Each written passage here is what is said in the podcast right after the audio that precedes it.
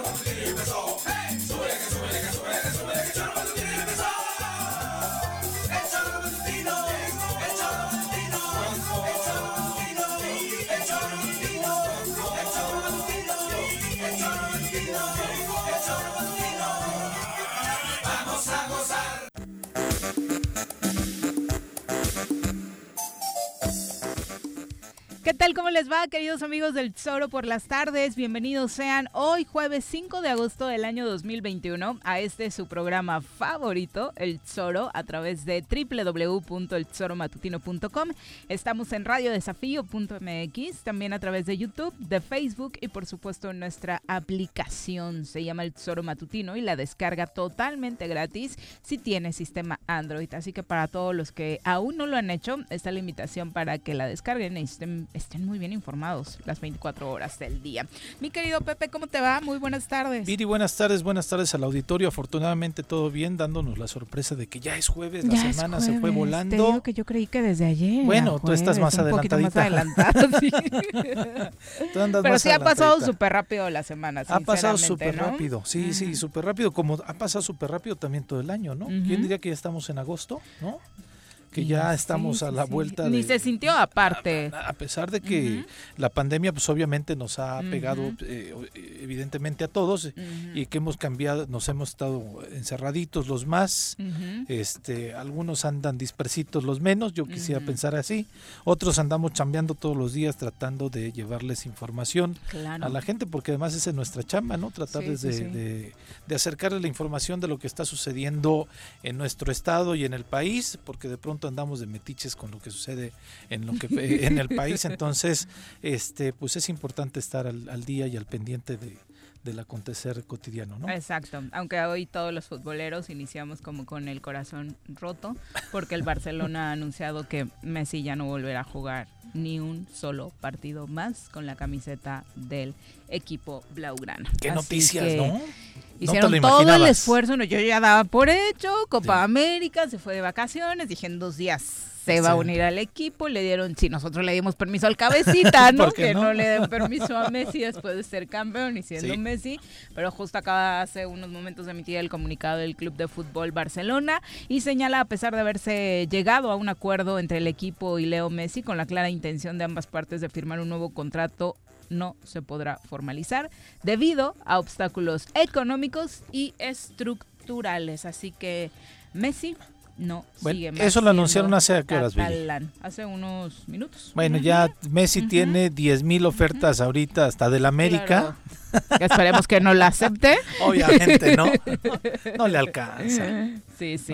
18 minutos. Más fácil que el Monterrey o el Tigres sacar una cartera, pero obviamente es imposible. Estoy diciéndolo con total sarcasmo. No, pero. que llegara Messi a Obviamente los que sí pueden. Sí, sí, ¿no? sí. Estarán. ¿Dónde terminará? Los italianos, la Premier este, van a estar ahí al pendiente, ¿no? Sobre todo la Premier League, ¿no? que es obviamente eh, justo la liga que se ha convertido por los grandes inversores, inversionistas del petrolero. Los petroleros. Pues en, la liga que más dinero mueve seguramente en la actualidad. Y quizá, quizá en, en, Italia, pues algunos que quieran eh, pues volver la rivalidad vigente con Ronaldo, ¿no? Este, Eso estaría fabuloso. Estaría increíble, ¿no? Pero, pero pues bueno, veremos. Yo creo que cuando hay que estar pendientes eh, al rato que tenemos deportes hoy, ¿va? tenemos contemplado la A ver, en dos horas, ¿cuántas ofertas le salieron a Messi? De aquí a las tres, ¿cuántas nos, nos da Bruno, no? estaremos dando ahí, yo creo que cuenta de, de que ya inmediatamente algún, algún, algunos equipos estarán pidiendo que Messi, pues, este, los voltee a ver con amor. Exacto. ¿Quién no quisiera tener a Messi en su equipo? Hasta para el torneo de Agustín Alonso, ¿no? Estaría bueno. Ni el premio. ni con el premio de todos alcanza. Pero bueno, tarde. 9 mil al goleador, imagina. No, Messi encantado viene. ¿Cuántas veces habrá sonado el teléfono de Messi también en estos momentos? Pero bueno, ya estaremos platicando de todo este asunto en el ámbito deportivo y por supuesto del partido que en unas horas tendrá México buscando el bronce en el fútbol también contra Japón. A las 4, ¿no? Sí, yo estaba ya dispuesto que a las 6 me despertaba, pero no, a las 4 no japoneses, otra vez. Hasta la afición quieren perjudicar, hasta la afición rival están perjudicando, desvelándola aún más. Pero bueno, ya no fue a las 3, tienes una hora más para dormir. Hoy a la 1 la verdad es que no hay expectativa de tener algo para México, ¿no? Anoche fue lo de los clavados, que desafortunadamente otro cuarto lugar. Un cuarto lugar y un sexto lugar, el cuarto lugar de una chava de 21 años. Sí, que aparte lo hizo muy, muy bien, ¿no? Dentro de lo que cabe para hacer su primera participación fue muy, muy destacado. Sí, yo creo que no estamos cosechando medallas en clavados. Eh, me sorprendente de atletismo también con este cuate de los 400 metros, 800. 800, 800 metros, ¿no? Y esta chica también, ella sí de los 400, que también no teníamos ahí expectativas, ¿no? Nada, ni, pero, no, estaban en la lista de las posibilidades. Pero dieron una, una buena participación y yo creo que en los siguientes Juegos Olímpicos tendremos sorpresas dándole seguimiento a estos clavadistas jóvenes, el chavo de 17 años, la chica de 21 y los dos que estuvieron en atletismo en la pista corriendo. Y ojalá nuestro corredor de Cuautla, el Flash, Luis Antonio, ya se colara a los Juegos Olímpicos para la siguiente, ¿no? Porque ese sí, híjole, cómo corre pero todavía no le ha llegado a lograr la participación para las, este, los Juegos Olímpicos. Pero ojalá y sí está chavo y tiene condiciones, yo creo, ¿no? Entonces, hay promesas deportivas, desafortunadamente no, no nos está yendo bien en la obtención de medallas eh, para México en los Juegos Olímpicos de Tokio, pero pues bueno, este, hoy se le fueron con todo a Ana Gabriela Guevara en redes sociales. Y la verdad es que era de esperarse, ¿no? Yo creo que los resultados que está teniendo México para nada eran los esperados, si bien no había una expectativa muy grande, de pronto perdemos como la noción y nos clavamos mucho en el tema de, bueno, regularmente cae mínimo una de oro, ¿no? Eh, estamos acostumbrados a que ciertos deportes nos dan la sorpresa, aunque no tengamos como también ubicados a los deportistas, pero ahora no ha caído nada de ningún lado. Sí parecía muy alta la expectativa de Ana Gabriela de 10, 12 medallas, dijo, eh, antes de partir a Tokio. Después los más optimistas decían tal vez un, entre 6, 7 medallas. Había una lista por ahí que se hizo muy famosa y de hecho a mí el 6 me parecía incluso cortita cuando la leí, ¿no? Porque estamos acostumbrados, digo, al menos en los Juegos Olímpicos en los que nos ha tocado ver, sí tener eh, muchísimo mayor gente en el medallero pero la verdad está siendo toda una decepción. y esto terrible que ha pasado con los cuartos lugares, ¿no? Muchos cuartos lugares, muchos cuartos lugares que nos hemos quedado a nada en algunos, ¿no? Alexa fue una de las que quedó a nada, ¿no? pero, la pues, que más dolió. Sí. La que más dolió definitivamente. pero en fin.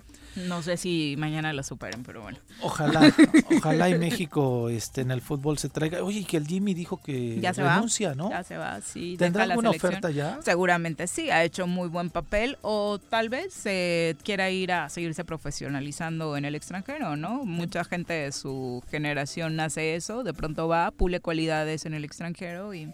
Digo, me sorprende que tuviera una oferta en México porque el campeonato va iniciando, ¿no? Entonces difícilmente o algún equipo anunciaría. ¿Qué creen ya después de los Juegos Olímpicos? Sería una locura. Bueno, el tema de su casa, Pumas, no, no sé, bueno, Gini por ahí. Pues ah, yo sé que lo aman y la afición no, no sé qué les dio, Toloache o qué, lo aman y pese a los resultados, creo, siguen enamorados de aquel 4-0 con el que nos eliminaron, pero señores, no le van a perdonar cuatro torneos sin clasificar gracias a, un resultado que si bien fue espectacular, pues tampoco rindió frutos, ¿no? Llegaron a la final y no se concretó con el título. Sí, exacto Exactamente, ¿no? Pero yo no sé si, insisto, no sé Pudiera si ser esa, dentro de lo que observo, esa podría ser una opción y sería fabuloso, ¿no? Hombre, sería la Recordemos que Jimmy fue precisamente aquel que hace famosa esta playera, de hecho en hecho en que se, bueno, ya la trae todo el mundo en Ciudad Universitaria y demás, entonces sí, sí, sí algo tiene Un tema de identidad ahí cañón. Sí, cañón, un amor increíble por Le quedaría súper cerca además pues, de su residencia. Sí, por supuesto. Que vive aquí en, Cuernavaca, entonces, este bueno, en Zapata para ser exacto, es que ya estoy como ayer que nos decían que no, están en Jutepec, vine a Cuernavaca. Ah, sí, claro, es que lo hacemos hasta los lugareños. Disculpen ustedes, este habitantes del querido municipio de Zapata. Oye, mañana de bloqueos, ¿no? Eh, em. de, entrada, en este momento hay uno en Avenida Morelos, eh, justo eh, frente a las instalaciones de Zapac, algunos vecinos que están precisamente protestando por un tema de, de falta de agua, ya se está platicando con ellos, hay una especie de negociación, ojalá que pronto fructifique para que pues se pueda liberar esta importante vialidad de y también el tema recurrente de las jubilaciones, ¿no? Me parece que es este grupo de gente que ya está ahí con Juan Juárez, el, el, abogado, que también están ahí con un tema de las jubilaciones y de las cuotas este, hacia el Instituto de Crédito de Trabajadores, que no es un tema de esta administración, este, entiendo yo que es un tema de la administración en ya dos administraciones anteriores que no habían dado las aportaciones. Y el otro tema es en Topilejo, ¿no? Que se dio que al parecer estaban invadiendo o queriendo destruir algunas casas en una propiedad privada eh, y que este derivó de ello un enfrentamiento entre dos grupos de, de, vecinos de, de, este lugar de, en Tlalpan, la delegación Tlalpan en Topilejo, y está cerrada, al menos lo que sabemos en este momento, la autopista federal México-Cuernavaca, que además eh, es la que está teniendo mayor eh, afluencia vehicular porque está tapado el acceso para la autopista de cuota en la Paloma de la Paz. Ah, hay que decir que está generando un conflicto vial bastante importante porque, bueno, aunque a esta hora tal vez el grueso de la población no ya está en su destino laboral y demás, pues obviamente los lugareños sí la utilizan de manera importante. Ya hubo golpes, eh, como lo refieres. Habitantes de San Miguel Topilejo eh, se liaron a golpes con un grupo de personas que habían ingresado a la comunidad para presuntamente intentar intervenir en, en una propiedad. Debido a la riña llegaron los policías, intentaron contener el enfrentamiento, pero los habitantes y el grupo de personas externas intentaron ingresar a la zona a bordo de camionetas. No se ha confirmado eh, exactamente si hay lesionados en este momento, pero la tensión la tensión continua. Ahí no hay tensa calma, ahí sí están los ánimos este al rojo vivo y porque además estaban algunos amenazando la posibilidad de cerrar también la autopista de cuota. Entonces, este evidentemente es un tema que le compete a la Ciudad de México, pero que nos afecta a los morelenses y se los compartimos justamente para que ustedes si tienen pensado ir a la Ciudad de México o nos están escuchando de la Ciudad de México y viendo y tienen pensado venir a Cuernavaca, estén al pendiente si no vayan a, tener ahí complicaciones en, en su ¿no? Exactamente. ¿Y qué ha pasado con el enfrentamiento vi este terrible hecho en la colonia Delicias? Murió la segunda víctima. Eh, recordemos que un hombre falleció en el lugar del ataque y la pareja sentimental de este hombre, eh, que presuntamente estaba relacionado, como se ha dicho, con el caso Ayotzinapa, eh, también perdió la vida. Eh, como consecuencia de los balazos que recibió durante este ataque ocurrido en una plaza comercial de la colonia Delicias. Recordará usted que la noche de este lunes, cuando ambas personas estaban afuera de un mini super que se ubica en un Oxxo en la avenida Diana, a la altura de esta colonia, fueron agredidos a tiros por tres individuos. El hombre murió ahí, pero esta mujer, eh, Yaritza N., resultó herida de gravedad, eh, se le llevó al IMSS Cuernavaca posteriormente la trasladaron acá al Hospital Parres y se anunció que pues desafortunadamente ya son dos las víctimas mortales de este hecho. Qué caray, se suman, se suman más víctimas a este estado de violencia y de inseguridad que tenemos en nuestro querido Morelos y, y pues bueno, lo que sabemos está pues qué será, guerra de declaraciones, eh, continúa, este, posturas continúan, ¿no? Sabemos que aquí en este espacio el día lunes el presidente de la Comisión Independiente Estatal, perdón, de Derechos Humanos, Raúl Israel Hernández, eh, cuestionaba la estrategia de seguridad, mencionando que desafortunadamente no tenemos resultados eficientes. Hubo una respuesta de, por, parte del ejecutivo, del secretario de Gobierno, eh, pues acusando al, al, al titular de la Comisión de Derechos Humanos de que esto estaba generando nada más un escándalo mediático y político. Y el día de hoy Estaremos pendientes también a lo que sucede en la Fiscalía General del Estado. ¿Hay rueda de prensa? Sí, parece ser que tenemos una rueda de prensa a la 1.30 convocada por la Fiscalía y estaremos compartiéndoles con ustedes, eh, eh, a todos ustedes, vaya, la información que se dé eh, por parte del fiscal. Entendemos, no sabemos con exactitud qué es cuál va a ser la postura o cuál va a ser lo que el motivo de la, de la información de hoy, pero entendemos que está en este contexto enmarcado. El fiscal está también que en esta eh, tentación de la Cámara de Diputados de quererlo desaforar eh, por alguna parte.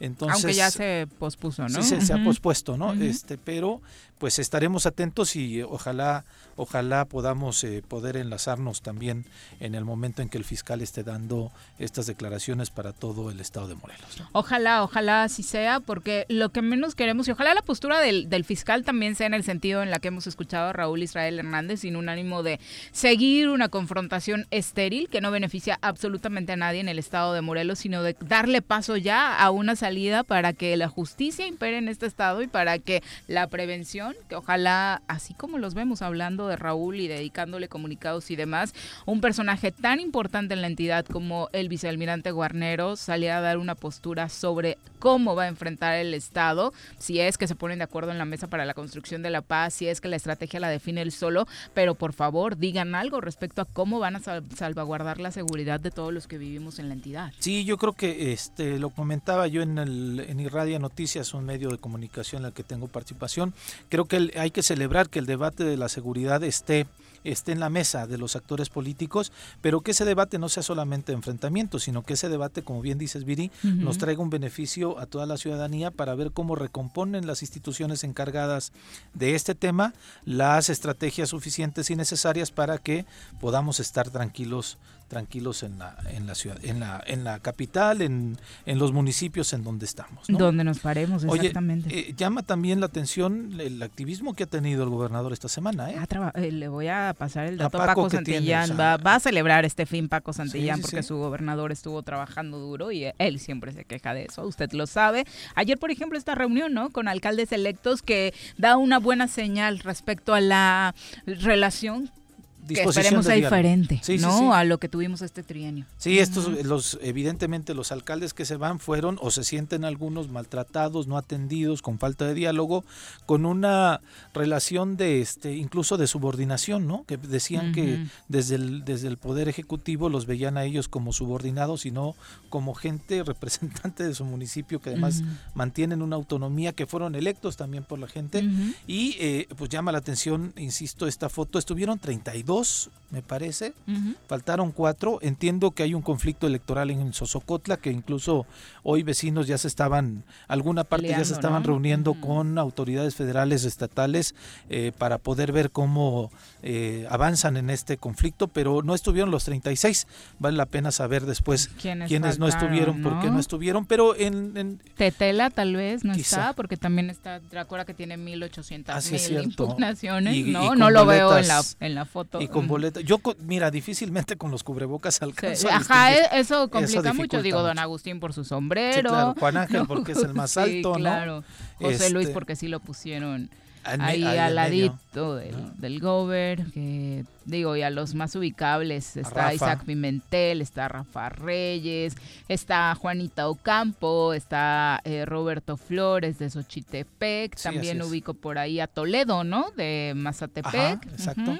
Eh, dentro de pues los que venimos ubicando, algunos de ellos ya saben ustedes, a raíz de una reelección, Puente de Ixla, también veo a la alcaldesa recién electa, pero bueno, sí, faltan... Eh, Ojalá que sí haya sido por un tema de agenda o por falta de resolución en torno a la de la autoridad electoral y no por una falta de disposición del alcalde a de los alcaldes a dialogar, ni del gobernador por no haberlos invitado. No, ojalá y no haya sido una circunstancia así. Se celebra esa reunión y hoy el gobernador está en Tlalnepantla, entregando nopales. Este, exactamente, un banderazo de salida del producto nopal a Estados Unidos y están entregando certificados por el buen uso y manejo de plaguicidas a productores de nopal, que además hay que decirlo, Morelos es uno de los principales exportadores de nopal en el país.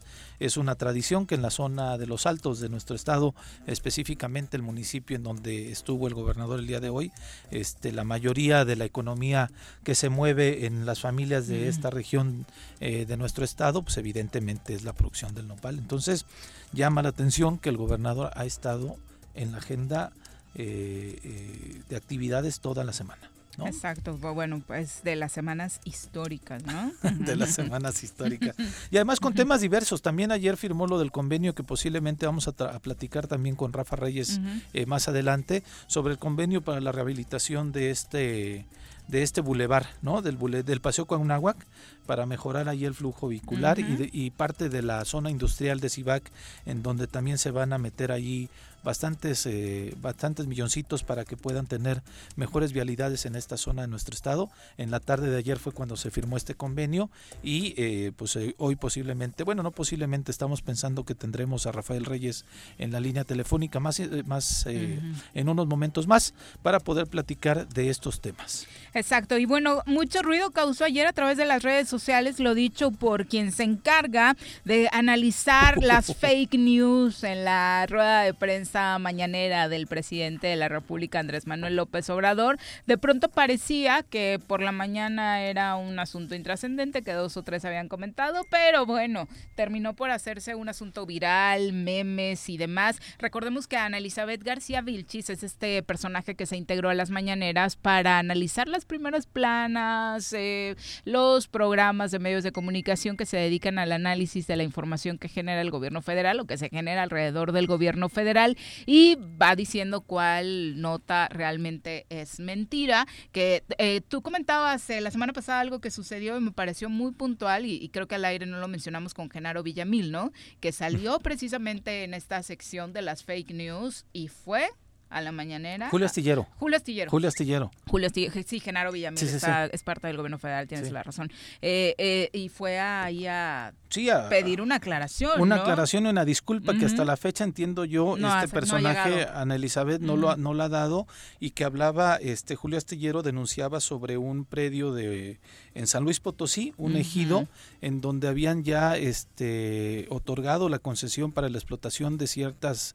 bastantitas hectáreas, ¿no? Para un proyecto que contaminaba la región y que este al menos en el parecer y en la investigación periodística que realizó Julio Astillero consideraba que había habido violaciones o, corrupción evidente, ¿no? En este caso y al presidente le hicieron decir que no era cierto, ¿no? Al principio y insisto, esta chica, eh, bueno, esta funcionaria pública para no demeritarle ni faltarle al respeto si piensan que decirle chica perdón no, era el término adecuado. Si esta funcionaria pública lo, lo, lo, lo daba como una mentira, ¿no? Y fue el enfrentamiento muy interesante porque además Julio Lastillero es un eh, periodista que siempre ha escrito, o al menos su trayectoria ha sido como un gran, uno de los grandes columnistas de, de, la jornada a nivel nacional, una, un personaje de izquierda, un personaje que recientemente se incorporó hace, yo creo que al inicio de este gobierno, Viri, en, en un espacio radial que tenía mucho tiempo que no veíamos a Julio Astillero haciendo ejercicio periodístico al aire. Normalmente estábamos acostumbrados a leerlo y fue a la mañanera. Mucha gente que son simpatizantes de Andrés Manuel, este, que él siempre había sido pro AMLO, ¿no? Pro AMLO, un hombre de izquierda, de izquierda, ¿no? Más que pro AMLO, pero este, se le fueron encima, como diciendo, ya te vendiste, no, cuando ahí evidenció al presidente, bueno, no al presidente, evidenció... A quien hace las elecciones, Exactamente. que supongo que el presidente sí está enterado antes de que salgan ahí, ¿no? Y yo creo que puso en aprietos en muchos momentos al presidente porque lo confrontó como lo que es un periodista valiente, un periodista independiente y un periodista que, este, pues yo no sé si esté decirlo así, pero que su objetividad o al menos su ejercicio periodístico difícilmente se puede cuestionar por su trayectoria. Exacto. Y bueno, esta chava estuvo, este, bueno, otra vez. sí, sacó una frase, que la frase fue la que se volvió viral, que padrísimo. No, escuchemos lo que, lo que es una sobre una nota de, reforma, ¿no? Así es. Aquí Reforma quiere destacar que la Comisión Federal de Electricidad subió las tarifas de alto consumo 20% y pretende hacer un escándalo con ese dato que no es falso, pero se exagera. O sea, se exageró porque se le puso. final no es falso, pero se exagera. Y entonces, ¿para, qué la, ¿para qué la subes? O sea, está el presidente de la República ahí, este Viri es bajarle. ¿Te acuerdas que él dice eh, que hay que cuidar la investidura presidencial? No puede estar el presidente de la República, no pueden hacer este tipo de cosas. Pues, si quieren hacer un programa de chismes o de análisis de estas notas, que les abran otro espacio. Pedrito Sola podría acompañarlos fácilmente. Sí, una, de pronto les fueron abriendo espacios que para temas que sí me parecían trascendentales, el tema de salud que obviamente lo ameritaba, eh, que después se ligó con un tema de la secretaria del Trabajo, me parece que también para eh, difundir los apoyos que se estaban dando durante la pandemia, también un pequeño espacio porque se volvió necesario. De pronto en la, en la sección de salud, en la eh, conferencia de salud, le preguntaban a Gatel sobre temas económicos que obviamente no era su nivel y o antes o después, y así está de la Secretaria del Trabajo. Si necesitan algo así que lo hagan antes o después, ¿no? O sea, por, tienes toda la razón. no con el presidente, un lado, o sea, además, ¿cómo puedes cuestionar la nota cuando la, o sea, la información es verdadera? Ya lo mismo lo está diciendo y solamente decían que pues, querían generar un escándalo porque lo pusieron con letrita más grande y entre signos de admiración, ¿no? Entonces, eh, digo, verdaderamente este tipo de secciones, para empezar, eh, el, el, que desde el poder estén descalificando el ejercicio periodístico, se, no, se me hace para mí un exceso. Porque permite que de por sí mucha gente tiende a decirte ya inmediatamente eh, prensa vendida. Hay, eh, estamos en un contexto en donde el ejercicio periodístico en nuestro país es peligroso. Ha habido muertes de periodistas por realizar investigaciones incómodas al poder o, al, o a grupos de, de, la delincuencia organizada. Y nuestro país vive así. Los periodistas viven así, en riesgo constante por ejercer su profesión. Y que desde, insisto, desde el púlpito presidencial, por decirlo así, con la presencia del presidente a un lado, se intente descalificar un medio de comunicación que además está comunicando una verdad. Todo mundo sabe en la Ciudad de México y en algunas partes de nuestro país, de la zona centro, que las tarifas aumentaron el 20%. da a conocer reforma esa nota. Es verdad pero quieren hacer un pero exageran. Pero para qué la ponen en primera plana no de si es verdad pero para qué la ponen como nota principal o sea ya nada más eso falta. No, es, es, verdaderamente una joya es de las joyas de este, esta mujer yo creo que estará orgullosa de su trabajo. Pues yo la veo muy entera no sí ¿O lo estará sufriendo? No, pues no sé, no, no sé. Digo, para empezar, la sección a mí me parece totalmente fuera de absurda, absurda, absurda, absurda. Más allá de quien la lleve, si sea ella o cualquier otro periodista, la verdad es que no tiene razón de ser. Y hay que contextualizar, ella trabajaba incluso para la, Jornada, del Oriente, ¿no? Como coordinadora digital y fue candidata en la lista plurinominal a diputada por Puebla. Y yo entiendo que pues en esta elección pues Morena ganó de manera avasallante en Puebla y no pudo llegar a su curul, entonces le inventaron esta coordinación o esta sección de quién es quién en las mentiras de la semana. Pues hay muchas áreas en donde podría estar haciendo un trabajo, me parece muchísimo más importante para el país que este. Comunicar otras cosas de la, de la 4T y no deslegitimar el trabajo periodístico que están realizando los medios de comunicación. Es correcto, ya es la 1 con 28. Nos vamos a nuestra primera pausa, regresamos con más. Ya llegó el verano y la forma más segura de disfrutarlo es siguiendo las medidas sanitarias ante la pandemia. Cuidémonos entre todos. Verano. El verano es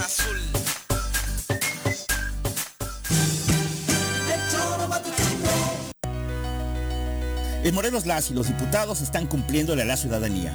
Aplicamos políticas de austeridad y racionalidad del gasto y ya logramos saldar la deuda de 82 millones de pesos que nos heredó la legislatura anterior. Con acciones responsables, Morelos avanza. 54 legislatura. Congreso del Estado de Morelos. Copicopias Cuernavaca. ¿Necesitas imprimir? No busques más. Copicopias es tu mejor opción. Somos los expertos en publicidad, impresiones, fotocopiado y diseño web. Te ayudamos con tus tarjetas, volantes, lonas, escaneo, sublimado, vinil, playeras y mucho más. Visita nuestro catálogo y agréganos en WhatsApp al 777-349-5053 o llámanos al 777-244-4232. Encuéntranos en San Cristóbal número 3, Colonia San Cristóbal, en Cuernavaca, Morelos.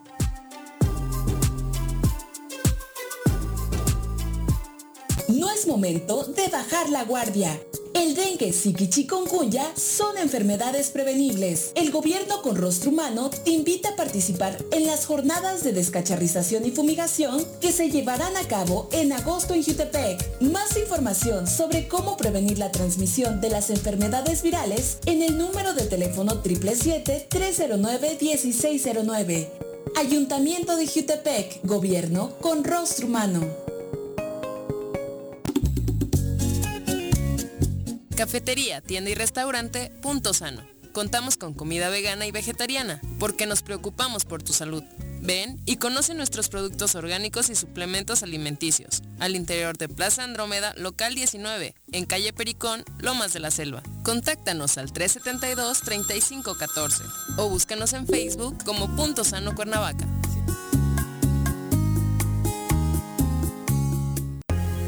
¿Eres amante de los animales y te gusta consentirlos y mantenerlos sanos? Yunca Veterinaria es la mejor opción para ti.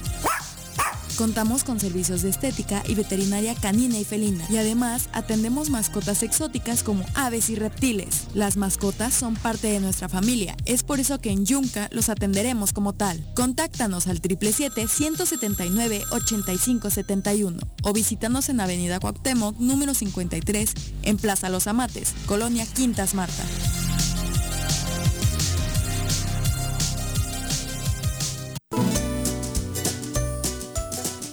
El color del semáforo, debemos seguir protegiendo nuestra salud ante el COVID-19. Aunque estés vacunado, mantén el uso del cubrebocas en todos los espacios compartidos. Te cuidas tú, nos cuidamos todos. Ayuntamiento de Cuernavaca. Amiga y amigo comerciante de Emiliano Zapata, recuerda que tu establecimiento y todos los del municipio deberán contar con gel antibacterial, tapete sanitizante, divisiones protectoras, además del uso de cubrebocas dentro y fuera de tu negocio. Con estas acciones disminuimos los contagios por COVID-19 y garantizamos el funcionamiento de todos los establecimientos en Emiliano Zapata. Ahí viene una ola. Ahí viene otra ola. Ahí viene otra ola. Que no te agarre la tercera ola en este verano. Mantén firmes las medidas sanitarias y usa cubrebocas. Cuídate y cuidémonos todos.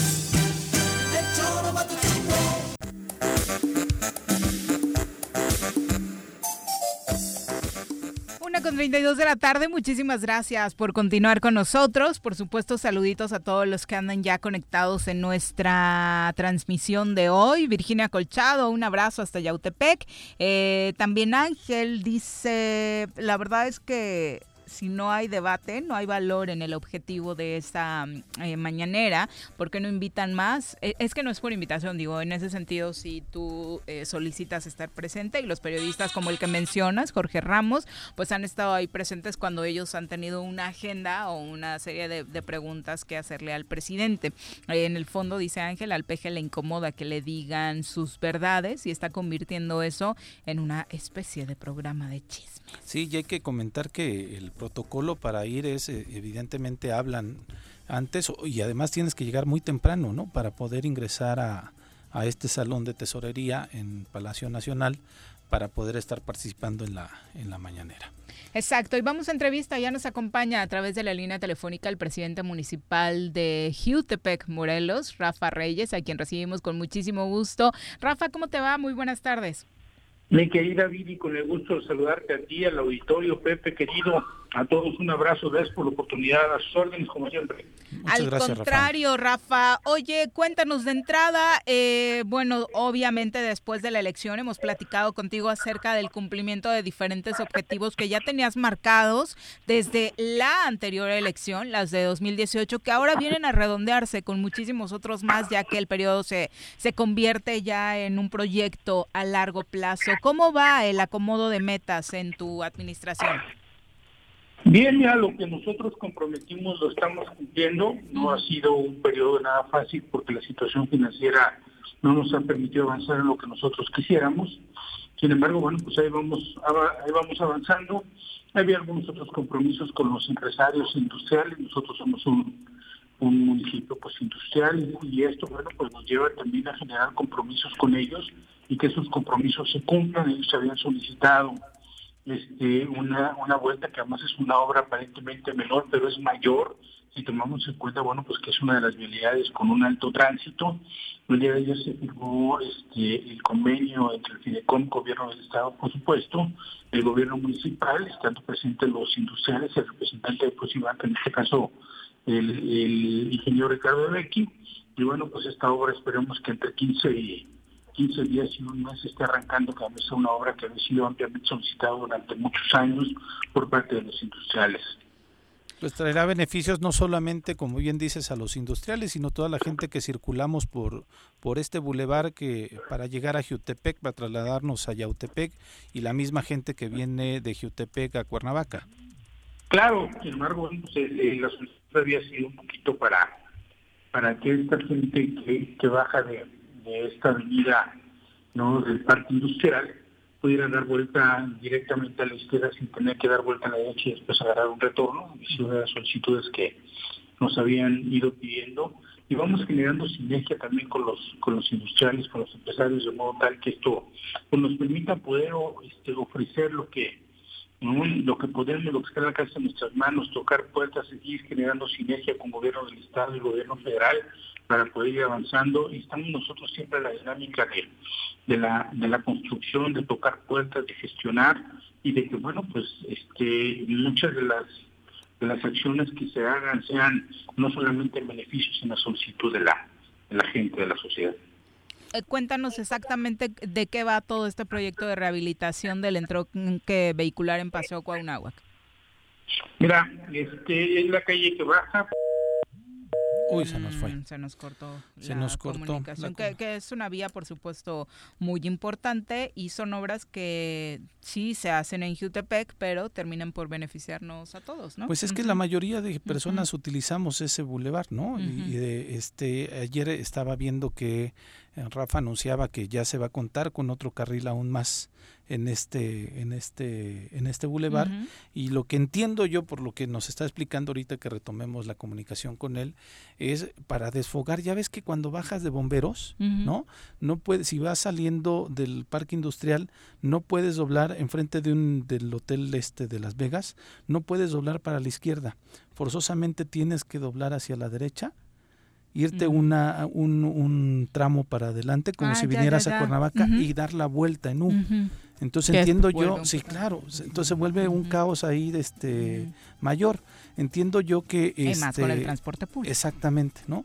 Entiendo yo que entonces tal vez se construiría como un distribuidor o un este un puentecito ahí a desnivel para, que puedas doblar a la izquierda sin ningún problema.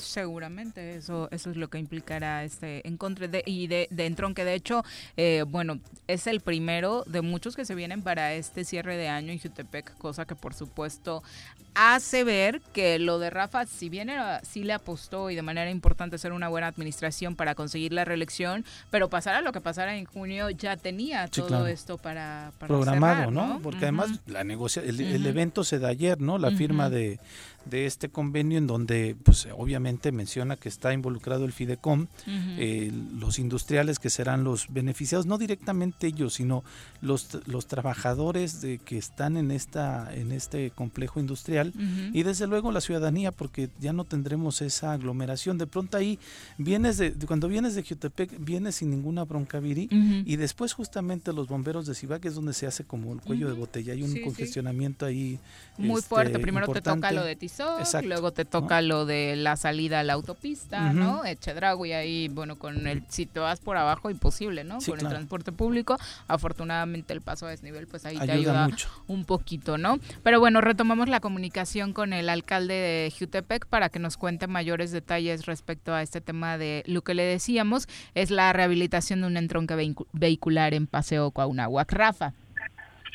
Claro, una disculpa, se, se cortó la llamada, pero estoy a su orden. No, no sé dónde nos habremos quedado. Nos explicabas en qué iba a consistir esta rehabilitación en Paseo Cuauhnáhuac. Sí, te decía que es bajando de, de, esta avenida del Parque Industrial, este, generar el entronque para que pueda dar vuelta a la izquierda, ya que hasta el momento solamente se puede dar vuelta este, la gente que viene en el paso con un agua como al cañón de Lobos, a la izquierda. Por ahí bajan muchos trailers, camiones cargados, este, inclusive con perecederos, y la idea es que puedan dar vuelta a la izquierda de manera directa y que definitivamente es una vialidad que, como decíamos, más allá de que se haga en Jutepec, pues va a apoyar a la circulación eh, en otros municipios y, bueno, por supuesto a todos los que transitamos por ahí, ¿no? Sí, es general. La verdad es que es un es un este un beneficio general para para la gente que vive inclusive en las colonias que están en esta zona, llámese Tejalpa, Ciba, Cotillo Montaño, Morelos, por venir, este y que bajan necesariamente al paso con un agua para ir a hacer sus actividades laborales todos los días. Oye, Rafa, decías que empieza posiblemente en 15 días. ¿Cuánto tiempo piensan que va a tardar en poder eh, finalizar la obra? Estamos calculando más o menos un mes. Ah, caray. Se está calculando, es una hora más o menos este, grande, porque la idea es que no paremos, que no, no paremos el flujo vehicular de, digamos, de Cuernavaca hacia Cañón de Lobos, y que pueda hacer una vuelta que tenga un semáforo, pero que por la parte de la derecha la gente pueda seguir transitando sin mayor problemas. Es la virtud de pronto que de estas este, obras ya hay materiales prefabricados, ¿no? Que son como legos que ya nada más se van colocando, ¿no? Así es. Yo yo espero que la obra esté mucho tiempo antes, pero la verdad es que no quisiera ponerme una camisa de fuerza y después quedar mal con la gente, por tanto vamos a apresurarlo de manera personal, de estar verificando pues el transcurso y por supuesto el, desarrollo de la obra durante Ahora, el tiempo. Ahora, no es la única obra que vas a inaugurar, ahí tienes este, otras obras más que vas a realizar para este fin de año, Rafa.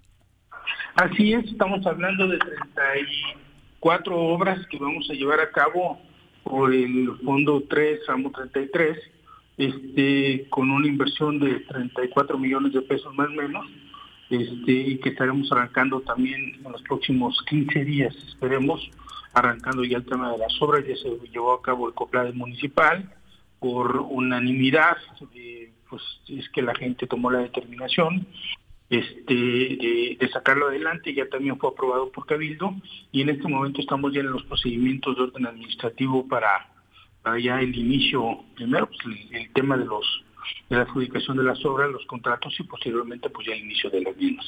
Son 38 obras según eh, se sabe y todo este tema va a ir enfocado a qué tipo de obra, eh, Rafa.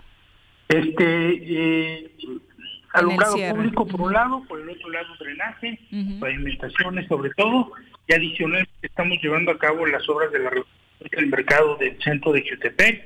Vamos a continuar con la remodelación una vez que tengamos la certeza jurídica, les decía hace un momento, del, del predio, para llevar a cabo también la remodelación del mercado de Tejalpa.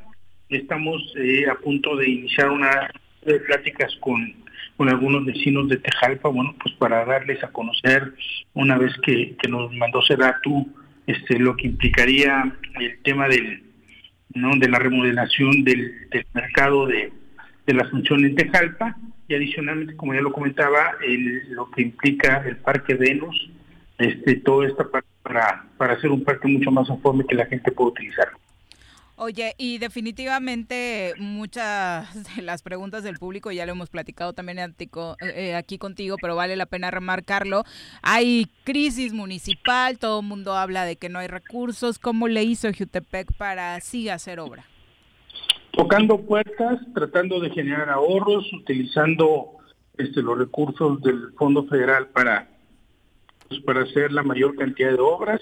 Evidentemente no tenemos los recursos para hacer obras grandes de rembrón, pero sí las obras que benefician a la gente. Hemos tratado de socializarlo, todo esa a, petición de la misma sociedad, no en la suerte de ocurrencias de lo que el presidente municipal creo considera que se tiene que hacer como obra pública.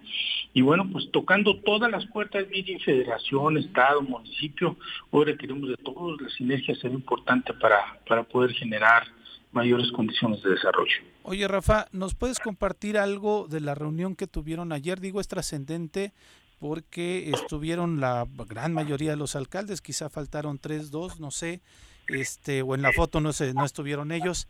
¿Qué puntos se tocaron? ¿Cuál es la inquietud del gobernador con ustedes y cuál es la inquietud de los presidentes municipales con el gobernador? Mira, fue un encuentro, una salutación, no se abordaron ningún tema de profundidad, no hubo mayor asunto que no fuera una salutación y por supuesto en la presentación el discurso del gobernador pues fue poner a, la orden a su gabinete, bueno, pues decir que... ¿Estuvo el gabinete? Para pasar, estuvo el gabinete del gobernador, por supuesto, el secretario general de gobierno, con quien yo además de, manera particular me tengo una buena relación, y este estuvo pues estuvieron presentes todos los secretarios de despacho. La idea fundamental era una salutación, este, escuchar el mensaje del gobernador, este, y empezar a generar las condiciones para que la segunda parte de la administración del gobierno del, Estado, bueno, pues pudiera transcurrir siempre generando sinergia en las acciones que se pueden llevar a cabo entre el Estado y los municipios. Eso fue, no se abordó un tema de manera particular, una autopresentación y el mensaje del gobernador. Bueno, definitivamente es un gran mensaje, ¿no? Para la población que de pronto durante estos tres años, Rafa, no había tenido como las mejores señales de la relación con el Ejecutivo Estatal con algunos alcaldes. Sí, mi, relación ha sido una relación fluida. He ido a tocar las puertas, en algunos casos ha habido condiciones de llevarlas a cabo, en otros no, pero siempre he mantenido yo esta comunicación de manera este, directa, sobre todo con el secretario general de gobierno y también con el gobernador pero sin lugar a dudas es un, es un buen presagio de lo que puede venir hacia adelante en términos de la, de la relación presidentes municipales y gobernador. Muchas gracias. Muchas gracias, Rafa. Un abrazo. Muy buenas tardes. Otro abrazo para ustedes igualmente. Un abrazo, por supuesto, importante, ¿no? Pues así se empiezan las relaciones. Que se siga trabajando y que estos meses no sean perdidos ni para los que están ni para los que se van. Bueno, aquí afortunadamente se da una continuidad, ¿no? Sí, porque para, yo creo que es muy valioso para los alcaldes electos el que, digo, ya lo han estado realizando de manera particular. Eh, tocando los puntos de la seguridad, ¿no? Con algunos se han reunido desde el C5 para analizar cómo dejan algunos alcaldes este, los municipios con el tema de seguridad, cómo lo van a recibir obviamente los entrantes, pero el poder eh, generar estos espacios en donde el diálogo es abierto con todos, donde la presentación de todo su gabinete con los próximos alcaldes este, y abrir esas puertas de este, para que haya ese flujo de comunicación me parece completamente aplaudible. Exacto, es la una con 47, tenemos pausa, regresamos con más. Sí paso, sí paso, está el verde. A ver, a ver, oríllese, por favor. ¿Qué pasó, Poli? Está el verde. ¿Qué pasó, güera? Aunque el semáforo esté en verde, debemos tener las medidas preventivas, porque luego uno termina en el hospital. La pandemia no ha terminado. Cuídate y cuidémonos todos. En Morelos las y los diputados están cumpliéndole a la ciudadanía. Aplicamos políticas de austeridad y racionalidad del gasto y ya logramos saldar la deuda de 82 millones de pesos que nos heredó la legislatura anterior. Con acciones responsables, Morelos avanza. 54 legislatura. Congreso del Estado de Morelos. Copicopias Cuernavaca. ¿Necesitas imprimir? No busques más. Copicopias es tu mejor opción. Somos los expertos en publicidad, impresiones, fotocopiado y diseño web. Te ayudamos con tus tarjetas, volantes, lonas, escaneo, sublimado, vinil, playeras y mucho más. Visita nuestro catálogo y agréganos en WhatsApp al 777-349-5053 o llámanos al 777-244-4232. Encuéntranos en San Cristóbal número 3, Colonia San Cristóbal, en Cuernavaca, Morelos.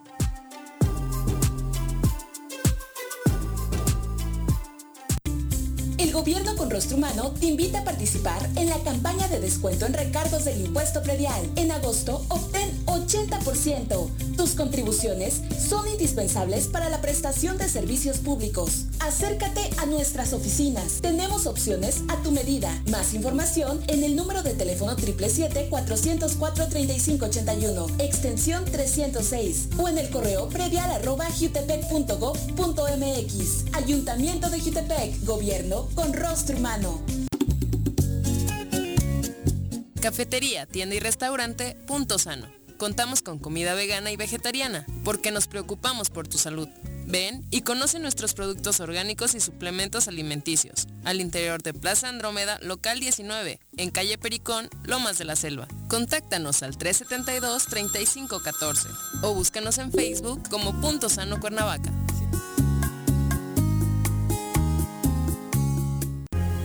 ¿Eres amante de los animales y te gusta consentirlos y mantenerlos sanos? Yunca Veterinaria es la mejor opción para ti. Contamos con servicios de estética y veterinaria canina y felina. Y además atendemos mascotas exóticas como aves y reptiles. Las mascotas son parte de nuestra familia. Es por eso que en Yunca los atenderemos como tal. Contáctanos al 777-179-8571 o visítanos en Avenida Cuauhtémoc, número 53, en Plaza Los Amates, Colonia Quintas Marta.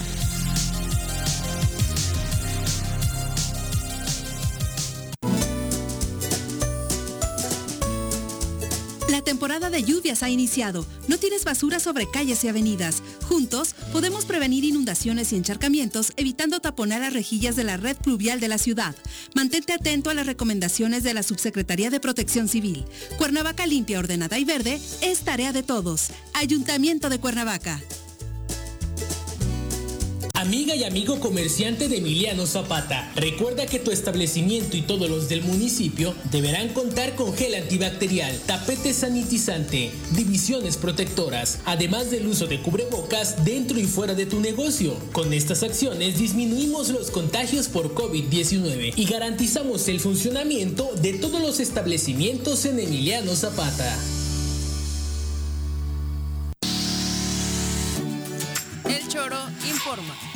Dato curioso, ¿sabías que tus ojos hacen más ejercicio que tus piernas? Es un dato que puede pasar desapercibido, pero ¿sabías que el ojo puede moverse aproximadamente 100.000 veces al día? Esto equivale a que camines aproximadamente 80 kilómetros por día. Con esa cantidad de movimiento, los músculos de las piernas logran equiparar a la cantidad de ejercicio que hacen los ojos.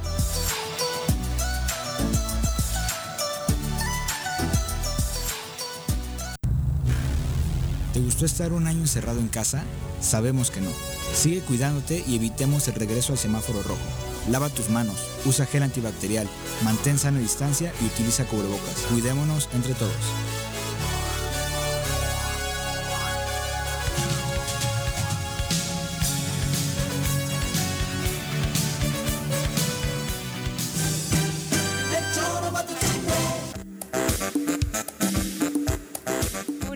52 de la tarde. Muchísimas gracias por continuar con nosotros. Vamos a nuestro reporte del COVID-19.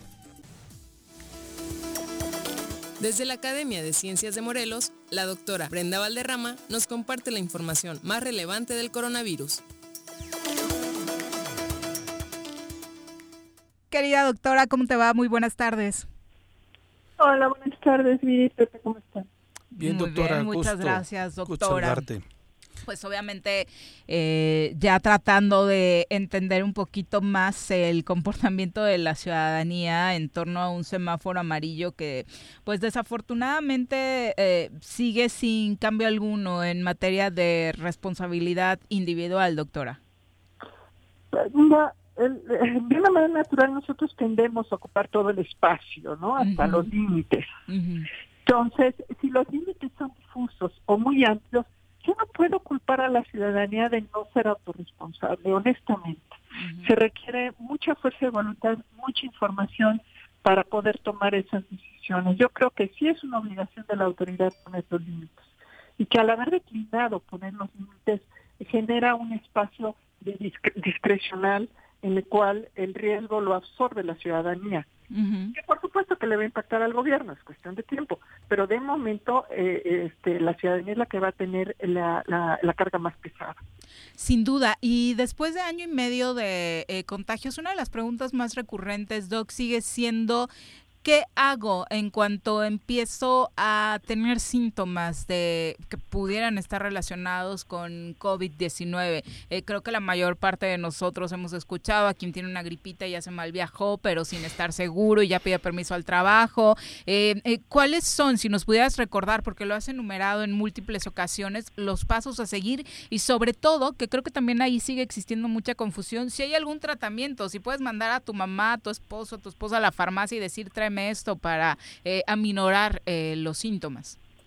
Mira, lo más importante es que cualquier síntoma, ya sea respiratorio, de cualquier índole, desde catarro, dolor de garganta, eh, laringitis, claramente pérdida de olfato y del gusto, tos, tos seca sobre todo, vayan inmediatamente a consulta, ya sea personal o de manera virtual por WhatsApp con algún médico general. Ellos les van a, indicar. El tratamiento obviamente se los va a indicar el médico, el único, el único medicamento eh, autorizado de manera general es el paracetamol para reducir las molestias y el, el uso de, oxímetros, el oxímetro que se pone en la, en la yema del dedo para mantener, tener monitoreada su, su oxigenación. Para las personas que tienen problemas de presión, por supuesto, checarse la presión tres veces al día. Todo eso para mantener registro de su estado de salud. No se automediquen, no existe ningún medicamento autorizado para el tratamiento de COVID. Lo que está autorizado son algunos medicamentos para algunas complicaciones de COVID, pero solamente ya en estadios muy avanzados de la enfermedad. Nada para casos leves, nada, absolutamente nada para casos leves. Doctora, leyendo una nota de Aristegui Noticias, eh, menciona estamos a punto de superar los casos registrados durante la segunda ola de la pandemia y refiere a la alarmante cifra del día de ayer que se reportaron 20.685 nuevos casos de COVID en México, sumando ya 2.901.094 detectados. Cada, cada semana eh, eh, seguimos en incremento, cada semana aumenta el número de casos reportados. Acuérdense que los casos reportados hay que multiplicarlos por un factor desconocido, que podría ser 8, podría ser, es el último reporte, ya tiene más de un año que ese dato lo dio el subsecretario López Gatel, pero lo que es cierto es que hay un subregistro brutal de casos. Posiblemente, y, nada más para compararlo con el brote de enero, hay que multiplicarlo por 3 y ese número multiplicarlo por 8. Para, para, para, saber el número real. Sí, fíjate, mencionaban que se estima que hay 130.534 casos activos. Ajá, esos son los casos activos conocidos. Sí. Conocidos. Ese es el número que hay que multiplicar por 3 y luego por 8 para saber cuál es el número real de casos activos. De escalofrío, doctora. No, por supuesto, por eso estamos viendo tantos enfermos y tantos muertos. Aún personas con doble esquema de vacunación, cuando la vacuna protege al 95%. Es, es, es a lo que hemos tratado de transmitir. Esto no es un juego, es un tema muy grave. Esta tercera ola de la pandemia tiene varios agravantes. El primero es que la, la infección, eh, eh, las personas infectadas emiten mil veces más partículas que con la con la primera variante también es importante decir que el tiempo de incubación se reduce de tres, de 5 a 3 días y medio y el tiempo de infección se alarga de 15 a 18 días. O sea, una persona infectada va a ser infectada más pronto y va a durar más tiempo infectando a otras. ¿Que antes cuánto era el promedio, doctora? 15 días. 15 días. Y se sube a 18 y el inicio de síntomas era a los 5 días y ahora se reduce a los 3 días y medio. Vas por la avenida y de pronto ves eh, anuncios de un posible concierto en algún lugar de Cuernavaca. Pues alguien tendrá que cancelar. No sé quién, no sé cuándo, pero lo tendrán que cancelar. No hay condiciones para reuniones masivas. Esa es la tendencia, por ejemplo, en Cuernavaca se había hablado mucho de la realización de la Feria Tlaltenango y creo que hoy tanto iglesia como autoridades ya van más en el sentido de hacer hincapié en la ciudadanía de que pues seguramente para esas fechas vamos a estar en un muy mal momento. Sí, es, es, muy bueno eso. Ojalá también recapacite con, con los permisos para este tipo de eventos masivos. Sin duda. Eh, hay dudas. Ya este fin de semana se pone la vacuna AstraZeneca, eh, eh, Pfizer para los que estaban por ahí con para los que estaban por ahí con algún tema de eh, retraso. Eh, sin embargo, el tema de la AstraZeneca para las personas de entre 40 y 50 aún no llega. Hay preocupación en temas de lapsos eh, para poner estas vacunas. ¿Sí deberían estar preocupados, doctora, o realmente todavía hay tiempo para que se las pongan? Mira, eh, ya ya en algunos municipios están convocando para la segunda dosis de AstraZeneca para los grupos de 40 a 49. Esta de AstraZeneca es la que tiene el plazo más largo. Ok. Sí, o sea, si, si, si, si llegamos a finales de agosto y todavía no se la aplican, no es un problema per se. eh, eh, están todavía en tiempo. Lo importante es que quede muy claro de que la segunda dosis no protege hasta dos semanas después de haberse aplicado. O sea, que no se confíen de que tienen ya la segunda dosis hasta que pasen al menos dos semanas después de la aplicación. Ok, eh, mucho se ha hablado también ahora que Pfizer ya no llegó y que estaban por ahí algunos pensando en en pues eh, esperarse hasta que pudiera haber oportunidad de colocarse esta, a pesar de que el gobierno había dicho que ya no. Siguen, y, me sorprende mucho que lo has aclarado en muchas ocasiones, pero siguen llegando preguntas respecto a qué vacuna recomiendas. Es cierto que Sinovac, eh, Sinovac no tiene eh, pues tanto respaldo. Eh, ¿Qué le dirías a quienes siguen con estos, estos cuestionamientos? Mira, los resultados eh, clínicos de, esta ola delta, no solo en México, sino en todo el mundo, indican eh, un efecto protector muy importante de las vacunas ante la forma grave de la enfermedad y la muerte, por arriba del 90 al 95%. Yo creo que esa es la finalidad de la vacuna. Lo que no se debe confundir es que la vacuna no protege contra la infección. Te vas a infectar y vas a infectar a otros, aunque tengas las dos dosis de la vacuna. Y eso quizás el mensaje que no se transmitió al hacer pensar que el final de la pandemia dependía de la vacuna. No, lo que depende de la vacuna es tu vida, pero no el final de la pandemia. La pandemia se va a seguir con o sin vacunas. Ah, que esa es una acotación muy importante, doctora, porque de pronto creo que todos pensábamos de se descubre la vacuna y se acaba la pandemia. Ese fue el mensaje. Ese fue el mensaje. Por eso se le quitó tanto peso a las medidas preventivas, porque realmente se esperaba y a lo mejor era buena voluntad, pero no había ninguna evidencia para, para sustentarlo, que la vacuna iba a, también a prevenir contra la infección. No, ya sabemos con toda claridad que no es así. Eh, ¿Tienen mayores, nos preguntan, eh, pues efectos secundarios o, estos síntomas después de la vacuna eh, quienes ya tuvieron COVID? Es decir, ¿les, ¿les cae más fuerte la vacuna, cualquiera que ésta sea? Pues la verdad no sabría decirte, en México no se registra eso. De lo que sabemos de otros países es que es, es, es, como todo en esta condenada enfermedad, una ruleta rusa, ¿no? Hay personas que con una vacuna se echaron tres días en cama y otros que con la misma vacuna no les pasó absolutamente nada. Unos que con la primera dosis le dio efecto, la segunda no, o al revés. ¿Sí? Lo es un tema muy individual. Cualquier efecto secundario de la vacuna es infinitamente menor que cualquier consecuencia de la enfermedad. Y sobre ahí hay que seguir insistiendo, ¿no? Totalmente. Bueno, doctora, muchas gracias por la comunicación. Un abrazo. Hasta luego. Bueno, insistir, ¿no? La vacuna no te libra del contagio. Hay que seguirnos cuidando porque seguimos en riesgo eh, de contagio nosotros y además de seguir contagiando, que es lo peor, porque podemos estar alrededor de personas que desafortunadamente por diferentes circunstancias aún no están vacunadas, ¿no? Sí, efectivamente, ¿no? Tenemos, como ella dijo, desde el inicio, cuidarnos nosotros y tenemos la corresponsabilidad de lo que esté sucediendo, si los casos se incrementan o no en este, en, este sentido y que desafortunadamente, como lo refería en la nota de Carmen Aristegui, estamos a punto de superar los casos que se dieron en la segunda ola en Estado de México ya están colapsando. Eh, bueno, en el tema hospitalario ya hay 14 hospitales saturados y la tendencia, ya saben, cuando nuestros estados vecinos se ponen así, nosotros estamos muy cerca de ir hacia ese camino. Son las dos con dos, nos vamos a una pausa, regresamos con más. Ya llegó el verano y la forma más segura de disfrutarlo es siguiendo las medidas sanitarias ante la pandemia. Cuidémonos entre todos. Verano. El verano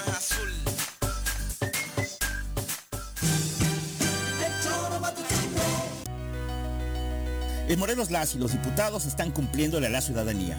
Aplicamos políticas de austeridad y racionalidad del gasto y ya logramos saldar la deuda de 82 millones de pesos que nos heredó la legislatura anterior. Con acciones responsables, Morelos avanza. 54 cuarta legislatura. Congreso del Estado de Morelos. Copicopias Cuernavaca. ¿Necesitas imprimir? No busques más. Copicopias es tu mejor opción. Somos los expertos en publicidad, impresiones, fotocopiado y diseño web. Te ayudamos con tus tarjetas, volantes, lonas, escaneo, sublimado, vinil, playeras y mucho más. Visita nuestro catálogo y agréganos en WhatsApp al 777-349-5053 o llámanos al 777-244-4232. Encuéntranos en San Cristóbal número 3, Colonia San Cristóbal, en Cuernavaca, Morelos.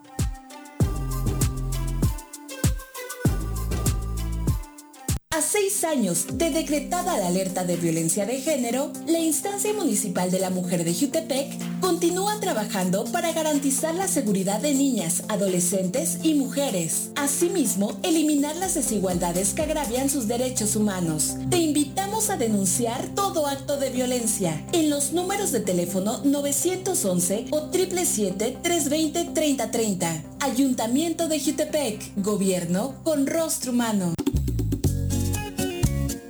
Cafetería, tienda y restaurante Punto Sano. Contamos con comida vegana y vegetariana, porque nos preocupamos por tu salud. Ven y conoce nuestros productos orgánicos y suplementos alimenticios, al interior de Plaza Andrómeda, local 19, en calle Pericón, Lomas de la Selva. Contáctanos al 372-3514 o búscanos en Facebook como Punto Sano Cuernavaca.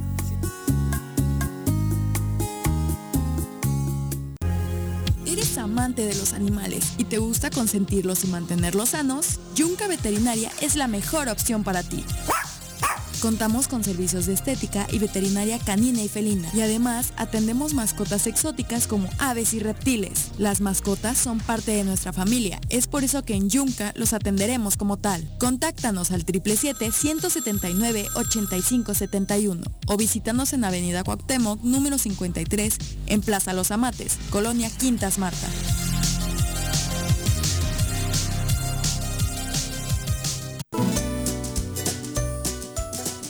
El color del semáforo, debemos seguir protegiendo nuestra salud ante el COVID-19. Aunque estés vacunado, mantén el uso del cubrebocas en todos los espacios compartidos. Te cuidas tú, nos cuidamos todos. Ayuntamiento de Cuernavaca. Amiga y amigo comerciante de Emiliano Zapata, recuerda que tu establecimiento y todos los del municipio deberán contar con gel antibacterial, tapete sanitizante, divisiones protectoras, además del uso de cubrebocas dentro y fuera de tu negocio. Con estas acciones disminuimos los contagios por COVID-19 y garantizamos el funcionamiento de todos los establecimientos en Emiliano Zapata. Ahí viene una ola. Ahí viene otra ola. Ahí viene otra ola. Que no te agarre la tercera ola en este verano. Mantén firmes las medidas sanitarias y usa cubrebocas. Cuídate y cuidémonos todos.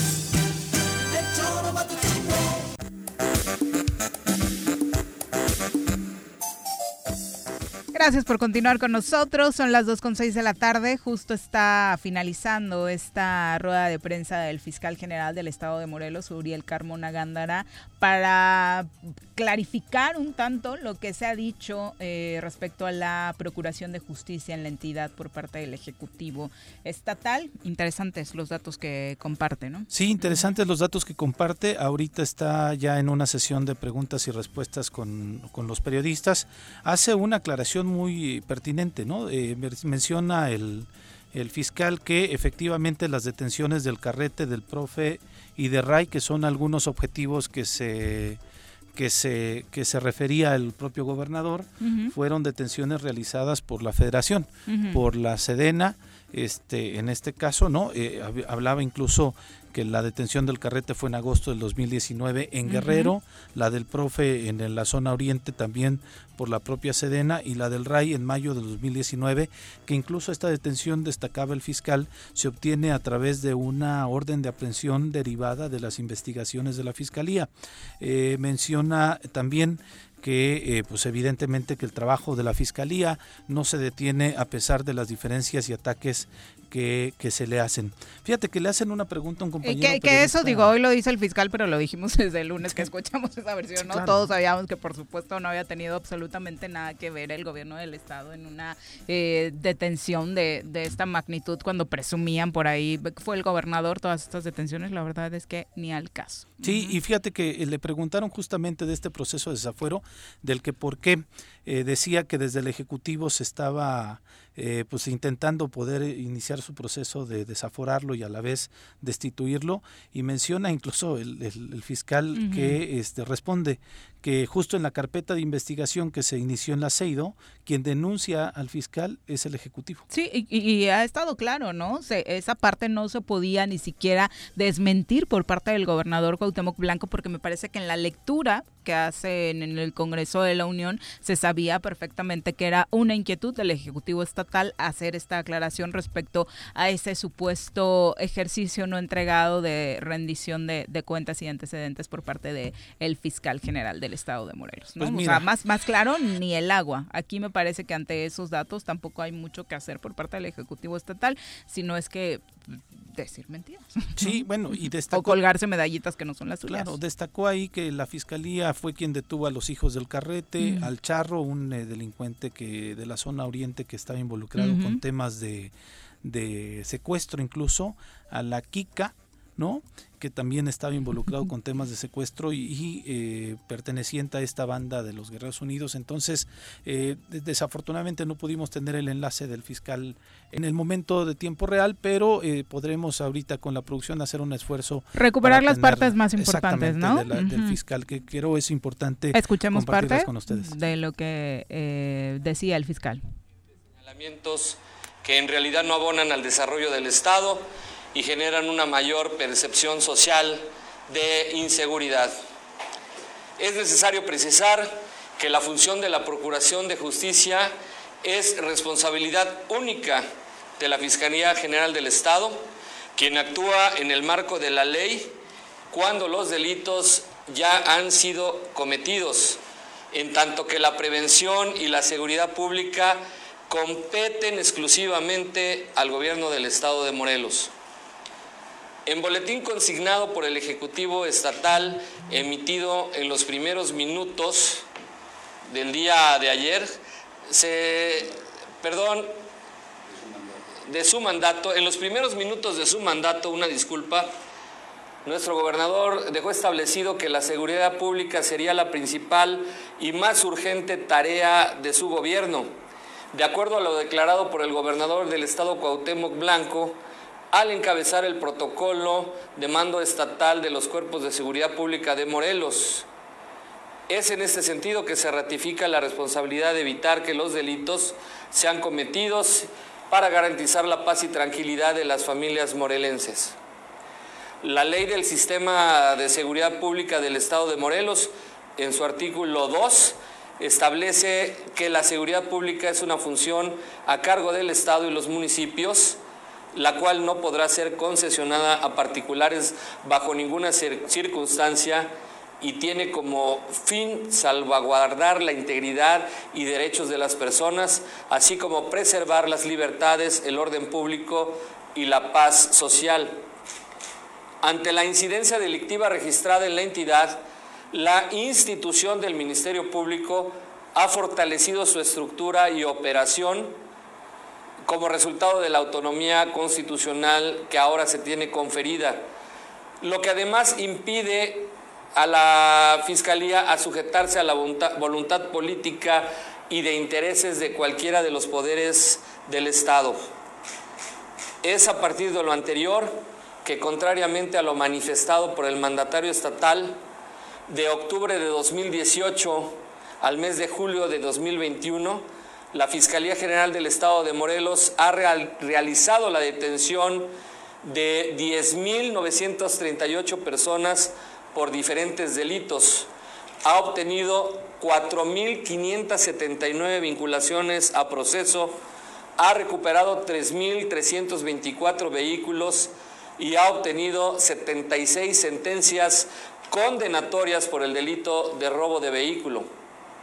En dicho periodo se han obtenido 100 sentencias por el delito de homicidio, 131 por el delito de violación, 89 por abuso sexual y 23 sentencias por el delito de feminicidio, 613 sentencias condenatorias por delitos diversos, lo que ha generado una sobrepoblación en los centros penitenciarios de la entidad como la propia autoridad estatal lo ha reconocido. La Fiscalía de Morelos logró la detención de los hijos del Carrete, así como de su sobrino apodado El Charro, eh, que se, se realizó también la detención de la Kika por el delito de feminicidio y como generador de la violencia en la zona sur, que fue conocido como importante colaborador del Carrete, así como también se logró por parte de la Fiscalía del Estado la aprehensión de El Beto, que se encuentra, eh, se sujetó también a proceso a El Crispín, eh, un líder de un conocido grupo delictivo. También la Fiscalía del Estado realizó la detención del Maituli, jefe de plaza del grupo comandado por el señorón, junto con cinco personas más. Se detuvo a la chica de humo, jefa de plaza del grupo criminal Los Cahuira, y se, se, aseguró a Cristian. N., alias El Perro, jefe de plaza de los Guerreros Unidos, así como la detención y consignación de siete integrantes del dominado Comando Tlahuica. Debo reconocer que en estas operaciones ha colaborado con el Ministerio Público y la Agencia de Investigación Criminal la Comisión Estatal de Seguridad Pública, y, eh, dependencia, dependencia que tiene su mérito como auxiliar del Ministerio Público. Por otro lado, la Fiscalía Estatal ha ejecutado aprehensión contra 42 integrantes del grupo delictivo Los Rojos, entre ellos Jesús N., alias El Chero, líder de Los Rojos y considerado como sucesor de Santiago N., alias El Carrete, eh, después de la detención de este. Enrique N., presunto líder de la zona sur, eh, también se detuvo a Almarro, presunto jefe de la plaza, se logró la detención del Tito, ex líder, y Griselda N., presunta operadora del grupo delictivo. 11 eh, miembros del cártel de Jalisco Nueva Generación, entre ellos el Gasper, presunto cabecilla de este grupo delincuencial en la región sur del estado.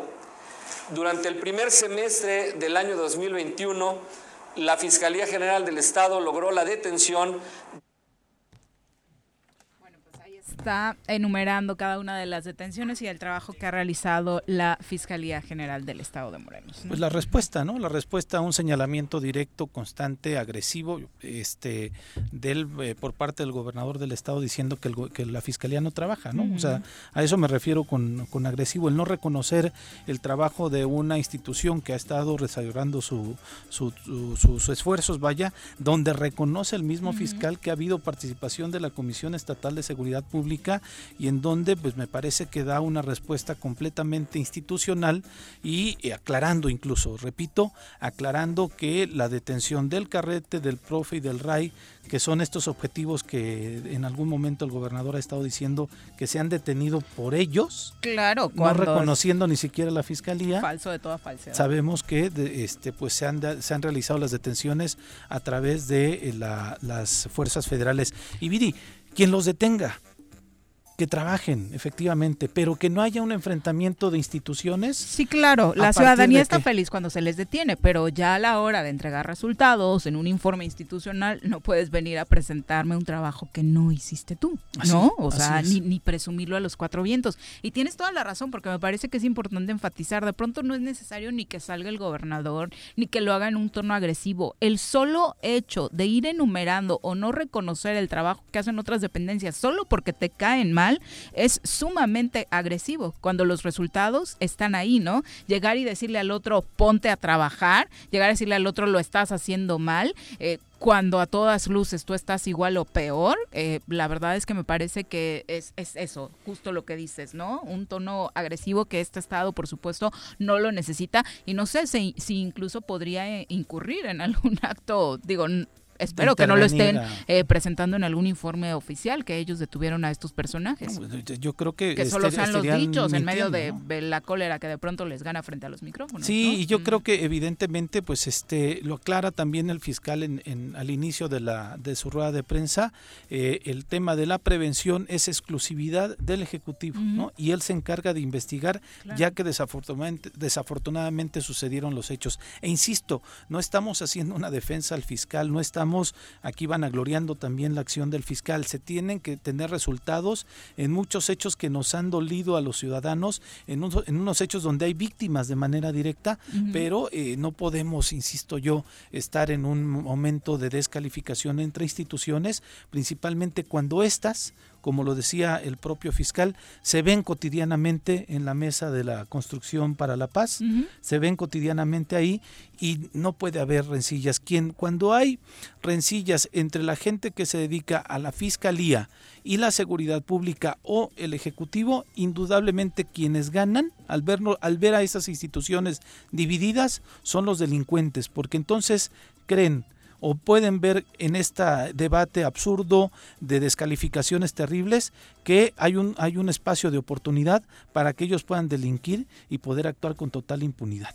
Y definitivamente algo que aplaudirle tanto al fiscal como al titular de la Comisión de Derechos Humanos es el tono profesional en el que han tratado de encuadrar sus respuestas ante estos dichos del Ejecutivo Estatal, ¿no? Me parece que sí hay una diferencia y usted seguramente la ubica entre el apodo que les ponen, entre la burla, entre el decir ya que se callen, que se pongan a trabajar, el, fiscal carnal, los tres haces y, y este tonito la verdad es que bastante molesto, contrario a lo que escuchamos por parte de Raúl Israel y de Uriel Carmona en un tono muy profesional y diciendo esto es mi trabajo, en esto estoy enfocado, estas son las cifras, cifras reales y bueno, partiendo de eso discutimos, ¿no? Sí. Y, qué bueno que lo otro, digo, no sé, ahorita está la ronda de preguntas y respuestas y seguramente le preguntarán, igual que ayer lo hacíamos con Raúl Israel, que dijo yo sobre el tema de los apodos o el tema personal, no ni siquiera. ¿No? Y sí, es, tema. El, el, tono es totalmente distinto, bien lo destacas, y yo creo que la gente tendrá su propio juicio de las cosas que están sucediendo en el estado de Morelos, tendrán su propio juicio de quién está trabajando y quién no, en qué medida, este, no es una posición política, sino es una situación realmente, como decíamos nosotros, que el tema de seguridad nos está rebasando de manera alarmante y nos preocupa a todos porque nos puede desafortunadamente tocar, a todos, del partido político que sean, del estrato social que seamos, de la religión que profesemos, este el tema de seguridad se tiene que abordar de manera profesional, sin ponerle un este tinte político y mucho menos, mucho menos la víscera en estos temas. El Estado lo merece. Sin duda. 2,21. Tenemos pausa. Regresamos. Sí paso, sí paso. Está el verde. A ver, a ver. Oríllese, por favor. ¿Qué pasó, Poli? Está el verde. ¿Qué pasó, güera? Aunque el semáforo esté en verde, debemos tener las medidas preventivas, porque luego uno termina en el hospital. La pandemia no ha terminado. Cuídate y cuidémonos todos. En Morelos las y los diputados están cumpliéndole a la ciudadanía. Aplicamos políticas de austeridad y racionalidad del gasto y ya logramos saldar la deuda de 82 millones de pesos que nos heredó la legislatura anterior. Con acciones responsables, Morelos avanza. 54 legislatura. Congreso del Estado de Morelos. Copicopias Cuernavaca. ¿Necesitas imprimir? No busques más. Copicopias es tu mejor opción. Somos los expertos en publicidad, impresiones, fotocopiado y diseño web. Te ayudamos con tus tarjetas, volantes, lonas, escaneo, sublimado, vinil, playeras y mucho más. Visita nuestro catálogo y agréganos en WhatsApp al 777-349-5053 o llámanos al 777-244-4232. Encuéntranos en San Cristóbal número 3, Colonia San Cristóbal, en Cuernavaca, Morelos.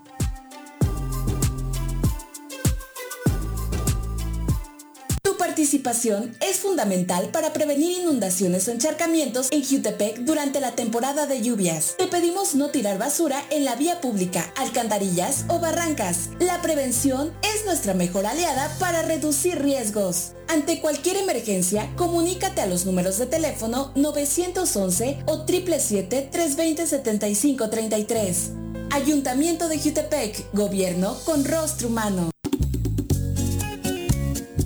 Cafetería, tienda y restaurante Punto Sano. Contamos con comida vegana y vegetariana, porque nos preocupamos por tu salud. Ven y conoce nuestros productos orgánicos y suplementos alimenticios, al interior de Plaza Andrómeda, local 19, en calle Pericón, Lomas de la Selva. Contáctanos al 372-3514 o búscanos en Facebook como Punto Sano Cuernavaca.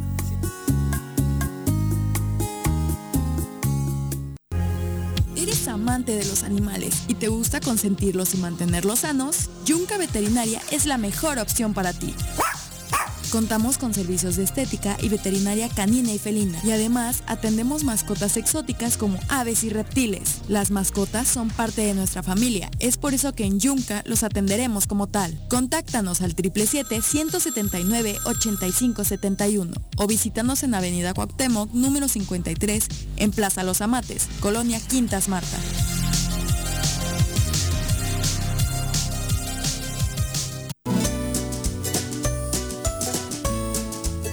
Temporada de lluvias ha iniciado. No tienes basura sobre calles y avenidas. Juntos podemos prevenir inundaciones y encharcamientos evitando taponar las rejillas de la red pluvial de la ciudad. Mantente atento a las recomendaciones de la Subsecretaría de Protección Civil.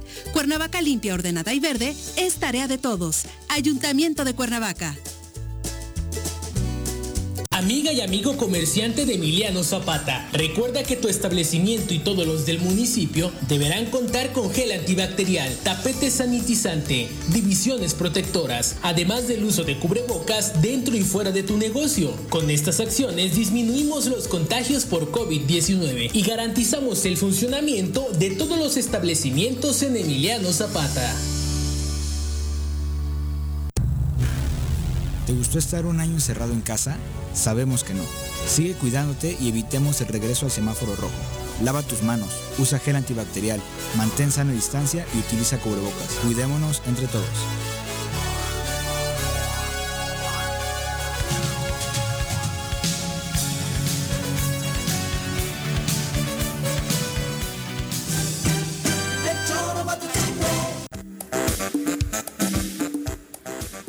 25 de la tarde le platicábamos ayer de un eh, incremento en el tema de las casetas eh, que administra Capufe y para hablar de este tema nos acompaña a través de la línea telefónica Martín Curiel, líder del Sindicato de Trabajadores de Capufe, a quien saludamos con muchísimo gusto. Martín, muy buenas tardes.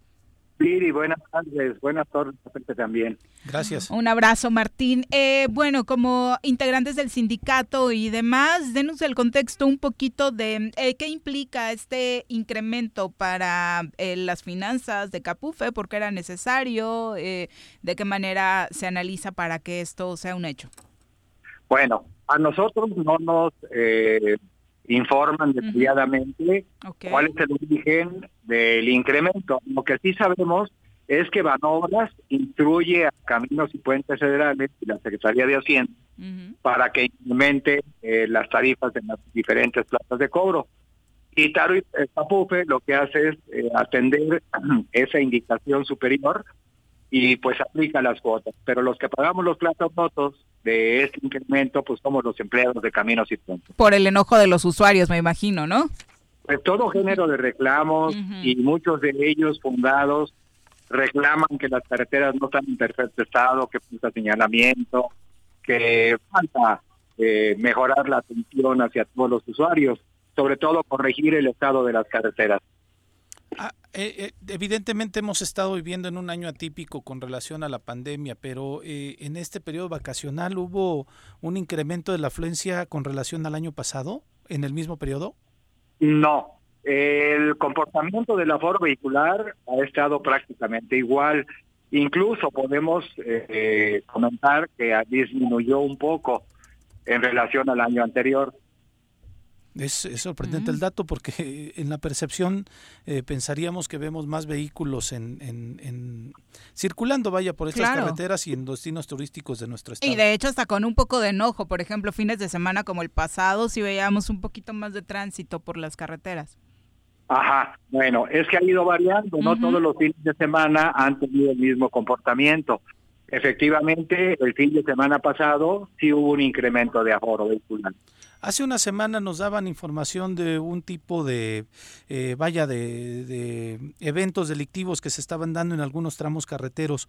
¿Hubo alguna reacción de la, de la dependencia encargada de la seguridad? En este caso entendería yo que es la gendarmería y se han disminuido estos eventos o desafortunadamente tenemos las mismas cifras. No, definitivamente tomó cartas en el asunto Capufe eh, pidieron a la Guardia Nacional incrementar el número de unidades y sitios donde están al pendiente, sobre todo atendiendo los puntos en los que supimos que hubo algunos asaltos. Entonces pues, estamos eh, pudiendo circular con mayor tranquilidad en estos espacios. definitivamente sí, y este y estratégicamente eh, se ubicaron ahí otras unidades complementarias. ¿Hay ya seguridad privada contratada, como se había dicho Martín, precisamente para salvaguardar nuestra seguridad y la de ustedes como trabajadores? No, en las carreteras no, en las plazas de cobro sí todavía hay seguridad privada, aunque no es suficiente, pero sí hay seguridad privada solo en las plazas de cobro. ¿Y qué labor realiza? Eh, ¿La protección como tal de eh, las cuestiones económicas? Sobre todo eso, el, evitar a toda cosa inhibir para que no, no se lleven ya a cabo asaltos. en lo que va de este año, en varias ocasiones en las tasas de cobro de Huacalco y Huastepec, igual que aquí en Tepoztlán, acá también en balnearios cerca de Alpuyeca, ha habido varios asaltos a las plazas de cobro y todo esto ha traído como consecuencia que Capufe incrementa la vigilancia. Bueno, pues es interesante esto. Y finalizando con el tema del el incremento en este periodo, en este fin de semana, eh, en el periodo general de vacaciones, ¿sí se ha notado un auge en la afluencia en las carreteras?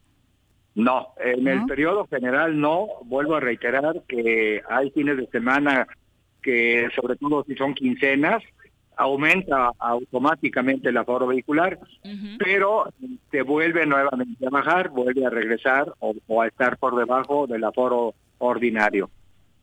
Bueno, por supuesto que es un tema importante a conocer por la situación que vivimos respecto al COVID-19. En el caso de los trabajadores de Capufe, ¿cómo van los datos de contagio?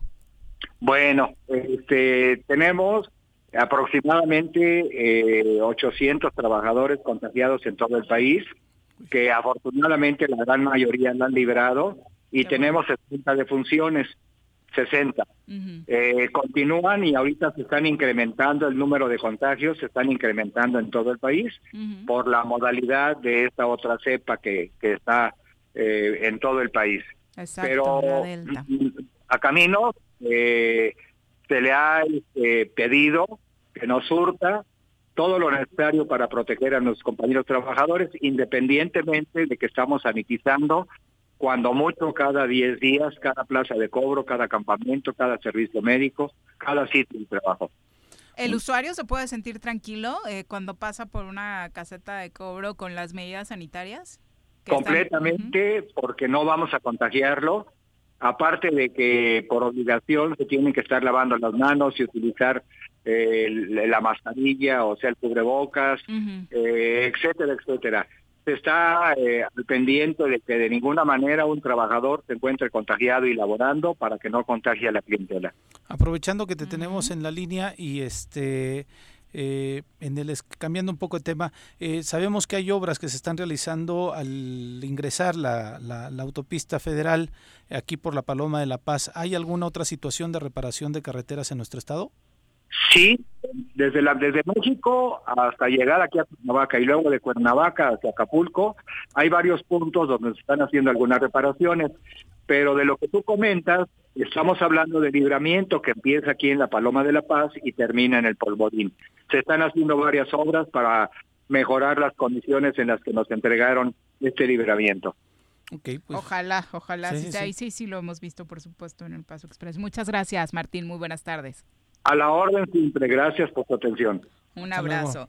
Eh, son las 2.32. Sí, porque de pronto se ha hecho y es, es un tema que mm, habría que platicarlo también con la doctora ahora que recuerdo. Eh, hay como una falsa percepción, bueno, no sé si sea falsa, de que a través del dinero también ah, podría ser más alto el, tema del contagio, ¿no? Me parece que la doctora ha insistido en que solamente es sí, viral, ¿no? a través de la respiración y demás, pero sí, es que en al, al, principio le echábamos alcohol a todo, ¿no?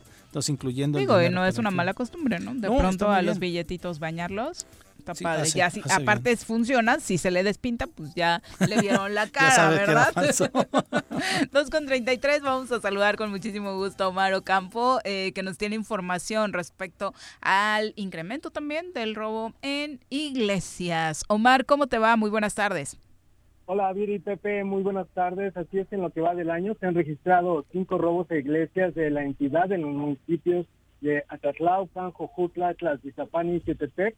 Fue lo que informó el propio obispo de Cuernavaca, Ramón Castro Castro. En la última semana, tres capillas fueron asaltadas. La madrugada del martes 27 fue sustraído el Santísimo Sacramento de la capilla de Nuestra Señora de Guadalupe, esto allá en Tlaltizapán, en la colonia Otilio Montaño, y el pasado sábado en la capilla del Señor del Huerto, en, la colonia Progreso, ahí en el municipio de Chitepec, donde los amantes del ajeno no lograron llevarse el sagrario, sin embargo, realizaron algunos destrozos y el último fue en el municipio de Acatlaucan, donde en la casa parroquial y las oficinas fueron prácticamente robadas y saqueadas. El propio Monseñor Ramón Castro Castro eh, condenó esta impunidad, dice que se reina en los últimos días, sobre todo en las iglesias católicas. La información, Viri. Oye, Omar, ¿sí fue, sí fue cierta esta declaración del, del, del obispo en donde decía, perdónalos porque no saben lo que hacen? Sí, así es, fue lo que dijo este... No te rías, Omar. Pues, así lo dijo él, dijo, eh, perdónalos, Señor, no saben lo que hacen, rememorando las palabras de, Jesucristo, por supuesto. Claro. Sí, sí, sí. Digo, faltaría menos, ¿no? Que no sale. Hubiera sido sorprendente que saliera como el bronco de córtenle las manos. Córtenle las manos. Gracias, Omar. Buenas tardes a todos. Buenas tardes. Bueno, qué ¿Qué cosa? Imagínense, primero lo de Bachoco y luego esto, ¿no? ¿A dónde vamos a parar? Que yo ayer, ayer no, no agarraba la onda con relación al tema de Bachoco. En el audio cuando, sí, cuando, lo, pusimos acá, ¿no? Quería yo entender a qué... Recordar, ¿no? Yo también en la primera parte me sentí como de, ese caso no lo recuerdo, qué mal estoy. Sí, sí, ¿no? sí, yo pensé, dije, ¿qué, pasó con los pollos? ¿no? Entonces, este, y ya después las redes sociales fueron las que se encargaron. La compañera Minerva Delgado de manera este, sarcástica se aventó un tuit y ya después los memes empezaron a circular. Sí, Vi la de tiras de pollo, ¿lo El de Omar también el de Omar. bueno, ¿no? Sí, Pero bueno, Bueno, dan para mucho este asunto de las declaraciones del gobernador. Lo, hubiéramos puesto con, con la chica esta de que pues no es mentira. No es mentira, pero exageran con lo de Bachoco. Volvemos. Ya llegó el verano y la forma más segura de disfrutarlo es siguiendo las medidas sanitarias ante la pandemia. Cuidémonos entre todos. Verano.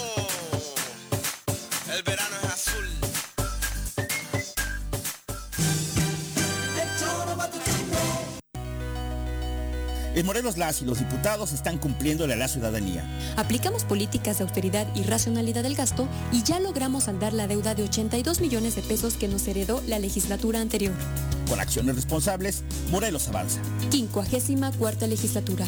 Congreso del Estado de Morelos. Copicopias Cuernavaca. ¿Necesitas imprimir? No busques más. Copicopias es tu mejor opción. Somos los expertos en publicidad, impresiones, fotocopiado y diseño web. Te ayudamos con tus tarjetas, volantes, lonas, escaneo, sublimado, vinil, playeras y mucho más. Visita nuestro catálogo y agréganos en WhatsApp al 777-349-5053 o llámanos al 777-244-4232. Encuéntranos en San Cristóbal número 3, Colonia San Cristóbal, en Cuernavaca, Morelos.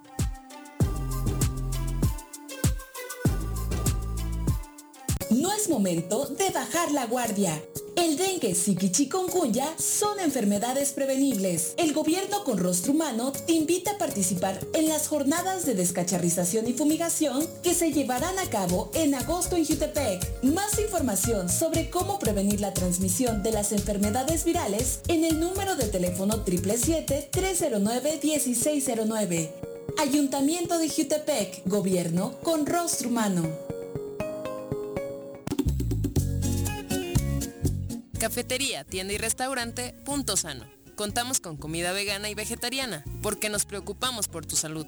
Ven y conoce nuestros productos orgánicos y suplementos alimenticios, al interior de Plaza Andrómeda, local 19, en calle Pericón, Lomas de la Selva. Contáctanos al 372-3514 o búscanos en Facebook como Punto Sano Cuernavaca.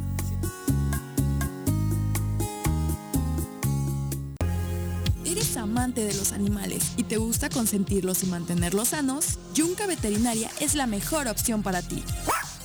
Contamos con servicios de estética y veterinaria canina y felina. Y además atendemos mascotas exóticas como aves y reptiles. Las mascotas son parte de nuestra familia. Es por eso que en Yunca los atenderemos como tal. Contáctanos al 777-179-8571 o visítanos en Avenida Cuauhtémoc número 53 en Plaza Los Amates, Colonia Quintas Marta.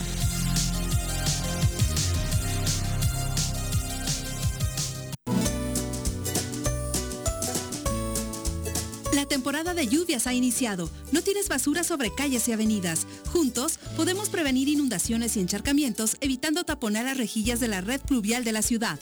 Mantente atento a las recomendaciones de la Subsecretaría de Protección Civil. Cuernavaca limpia, ordenada y verde es tarea de todos. Ayuntamiento de Cuernavaca. Ahí viene una ola. Ahí viene otra ola. Ahí viene otra ola. Que no te agarre la tercera ola en este verano. Mantén firmes las medidas sanitarias y usa cubrebocas. Cuídate y cuidémonos todos.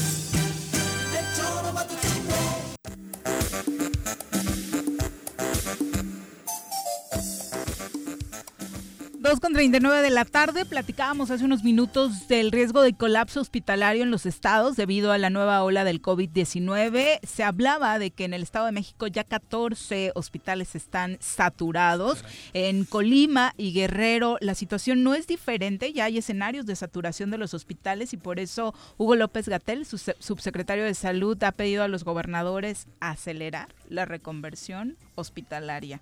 Y eso, que bueno, acabamos de dar un paso adelante, ¿no? Sí, caray, pero además, este, digo, el llamado se viene ahora que ya estamos en la ola, ¿no? Ya estamos en, eh, en, la crisis de salud y no lo logramos prever de nueva cuenta. Creo que no seguimos aprendiendo de muchas cosas. ¿no? Exacto. Caray. 2 con 40, vamos a saludar a nuestro querido Jesús Zabaleta. Es tiempo de decir la verdad conforme es en sí misma. José María Morelos y Pavón, 1812. Memorias y Olvidos. Una mirada a la historia estatal y nacional con Jesús Zabaleta. Querido Jesús, ¿cómo estás? Muy buenas tardes. Querida José, buena tarde para ambos. Gracias Jesús. Un abrazo, muy interesados en escuchar eh, tu sección de hoy, siempre temas muy interesantes. Gracias. Pues hay, dos vertientes, la, la, de las conmemoraciones civiles y la de las conmemoraciones religiosas. Y, vamos a hacer un recuento brevísimo porque agosto, aunque todos los meses tienen muchas fechas, pero agosto de manera particular implica, por ejemplo, que un día como mañana, de que se, 6 eh, de, agosto de 1869, fue eh, integrado el primer poder judicial provisional en el estado de Morelos, después de que este en Yautepec, en el Teatro Aurora, como ya lo hemos comentado, el 28 de julio de 1869 se instaló el primer Congreso, la primera legislatura del Congreso Constitucional y Constituyente. Y después de, se instaló un día como mañana el, primer Poder Judicial eh, del Tribunal Superior de Justicia del Estado de Morelos, de manera provisional, y el día 15 de agosto eh, rindió protesta Francisco Leibar Ciniegas en el mismo lugar, en el Teatro Aurora de Yautepec, rindió protesta como primer gobernador constitucional del estado de Morelos. Eh, vale la pena recordar que aunque lo haremos con detalle en el transcurso de, de, este mes, el 14 de, de agosto de 1770 nació en la Ciudad de México el gran, el enorme, el extraordinario insurgente Mariano Matamoros Tiguridi, conocido eh, eh, coloquialmente en todos los ámbitos de la historia como el cura de Jantetelco. Su trascendencia se da a partir de que siendo cura de Jantetelco eh, se suma a las fuerzas de José María Morelos y Pavón eh, y esto genera una dinámica importantísima con la suma también de la gente de Jantetelco, que vale decir porque es muy importante, en 1871 se escribió una obra teatral, una representación escénica de la entrega de los hijos de Jantetelco a Matamoros, eh, que representa esta suma de los jantetelquenses al movimiento insurgente y que año con año se representa con eh, gente de, de, Jantetelco, son eh, gente de la comunidad quienes hacen las representaciones. Es decir, hay muchas fechas en este mes y obviamente la del día domingo, que es la del natalicio de Emiliano Zapata Salazar en Anenecuilco, nació el 8 de, de agosto de 1879. Un repaso muy general a reserva de que en el transcurso del mes vayamos dando detalles de, estos hechos. Oye, pero lo de lo de Matamoros eh, el año pasado no se pudo realizar por la pandemia. Este año sí. Ah, bueno, este eh, la representación de la que hablabas que es histórica y que data de, hace mucho tiempo. Sí se realizó a puerta cerrada, ah, se hizo eh, una este, grabación de la representación y se transmitió en redes. Ah, ok, ok. okay no se sí, no, no la prácticamente representarse. Fue a puerta cerrada, no, no se hizo Con las medidas. Así es, por supuesto, con las medidas pertinentes para evitar contagios. Perfecto. Pero sí se realizó. Perfecto. Eh, seguías. Bien, ahora vamos a hablar un poco de las fiestas tradicionales que eh, en el mes de agosto eh, tenemos. Eh, por ejemplo, ayer fuimos a, a Hueyapan, cuyo patrono es Santo Domingo de Guzmán. Su fiesta principal es esta. Eh, y más allá de los conflictos que la pandemia genera, eh, vale la pena tratar de adentrarnos en la comprensión de estos procesos sociales desde diferentes perspectivas. Sí, por supuesto, hay un elemento de fe, hay un elemento de, identidad, hay un, elemento de tradición, aunque también hay que reconocer que hay, elementos como el de la ignorancia y el del capricho. Eh, se conjugan todos estos para que finalmente las fiestas tradicionales se sigan realizando en diferentes perspectivas, con diferentes criterios en, en, la posibilidad de cubrir, de cubrir los requisitos y los protocolos de, de seguridad para evitar contagios. Eh, a pesar de todo, se realizó esta fiesta, muy importante, insisto. Eh, estuvimos en la casa del mayordomo que se encarga de, proporcionar no solo los alimentos, sino las ceras y las flores. Está la presencia de los mayordomos de los barrios con los estandartes y se realiza una procesión eh, que sale de la casa del mayordomo eh, para llegar, después de recorrer buena parte de las calles de, de, algunos de los barrios de Hueyapan, llegar al templo y convento de Santo Domingo de Guzmán, donde se realiza una celebración, hay quema de cohetes y en el transcurso del día obviamente hay, un, hay comida con particularidades en, en Hueyapan y se termina la, la jornada de ayer con eh, la quema de un castillo como parte de las festividades eh, tradicionales de, de Hueyapan. Y, y, tenemos, perdón. No, no, no, te iba a preguntar, este santo, este, ¿qué se le atribuye? ¿Cuál es su historia?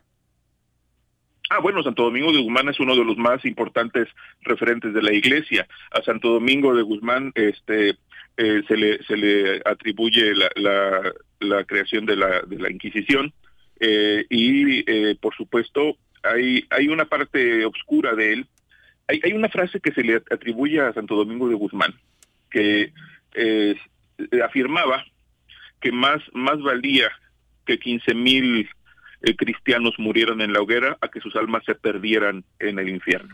Oh, este, este, esta era la perspectiva de la fe. Más valía que, que alguien que alguien muriera en la, hoguera a que su alma se perdiera en el infierno.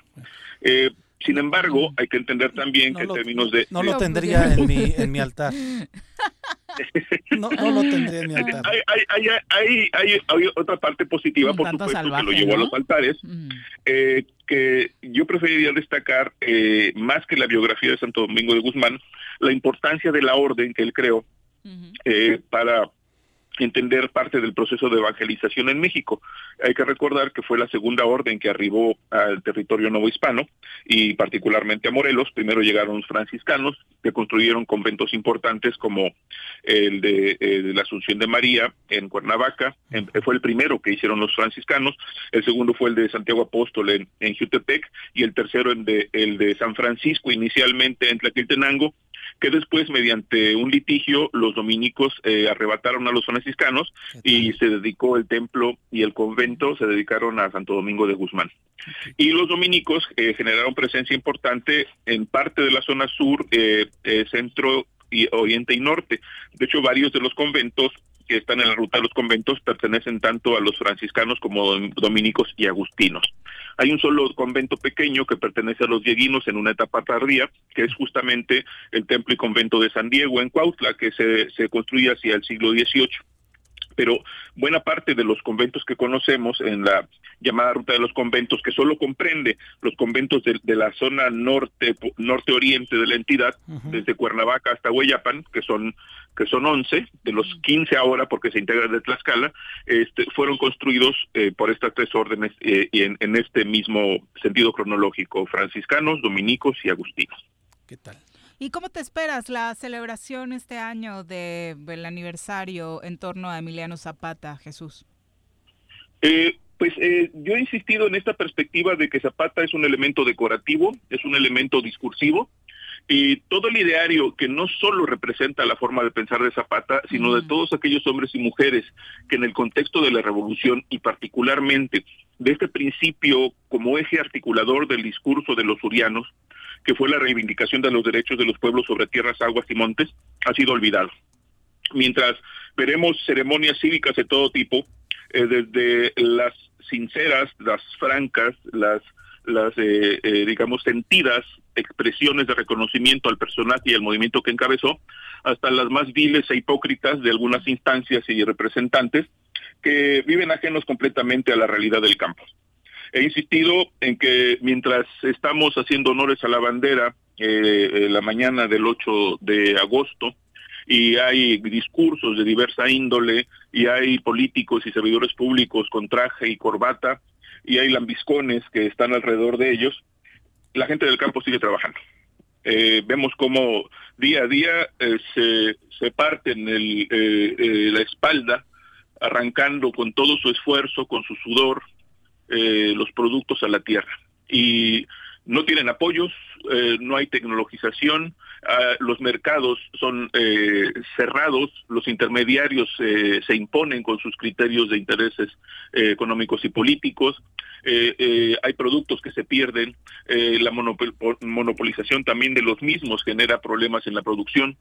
Y vemos todavía lugares como Tlaquiltenango, Tlaltizapán, Ayala, Tepalcingo, en los cuales eh, la gente trabaja la tierra con, con yuntas, fundamentalmente de bueyes, aunque también lo hacen con mulas, eh, y la gente de lunes a domingo tiene que, que arrancarle a la tierra sus productos, trabajar la tierra. Mm. Es, es la, la, vertiente que de manera romántica se, se avisora, pero que en lo cotidiano representa el padecimiento de una serie de embates del entorno para quienes cultivan la tierra, para quienes producen todo aquello que nos alimenta.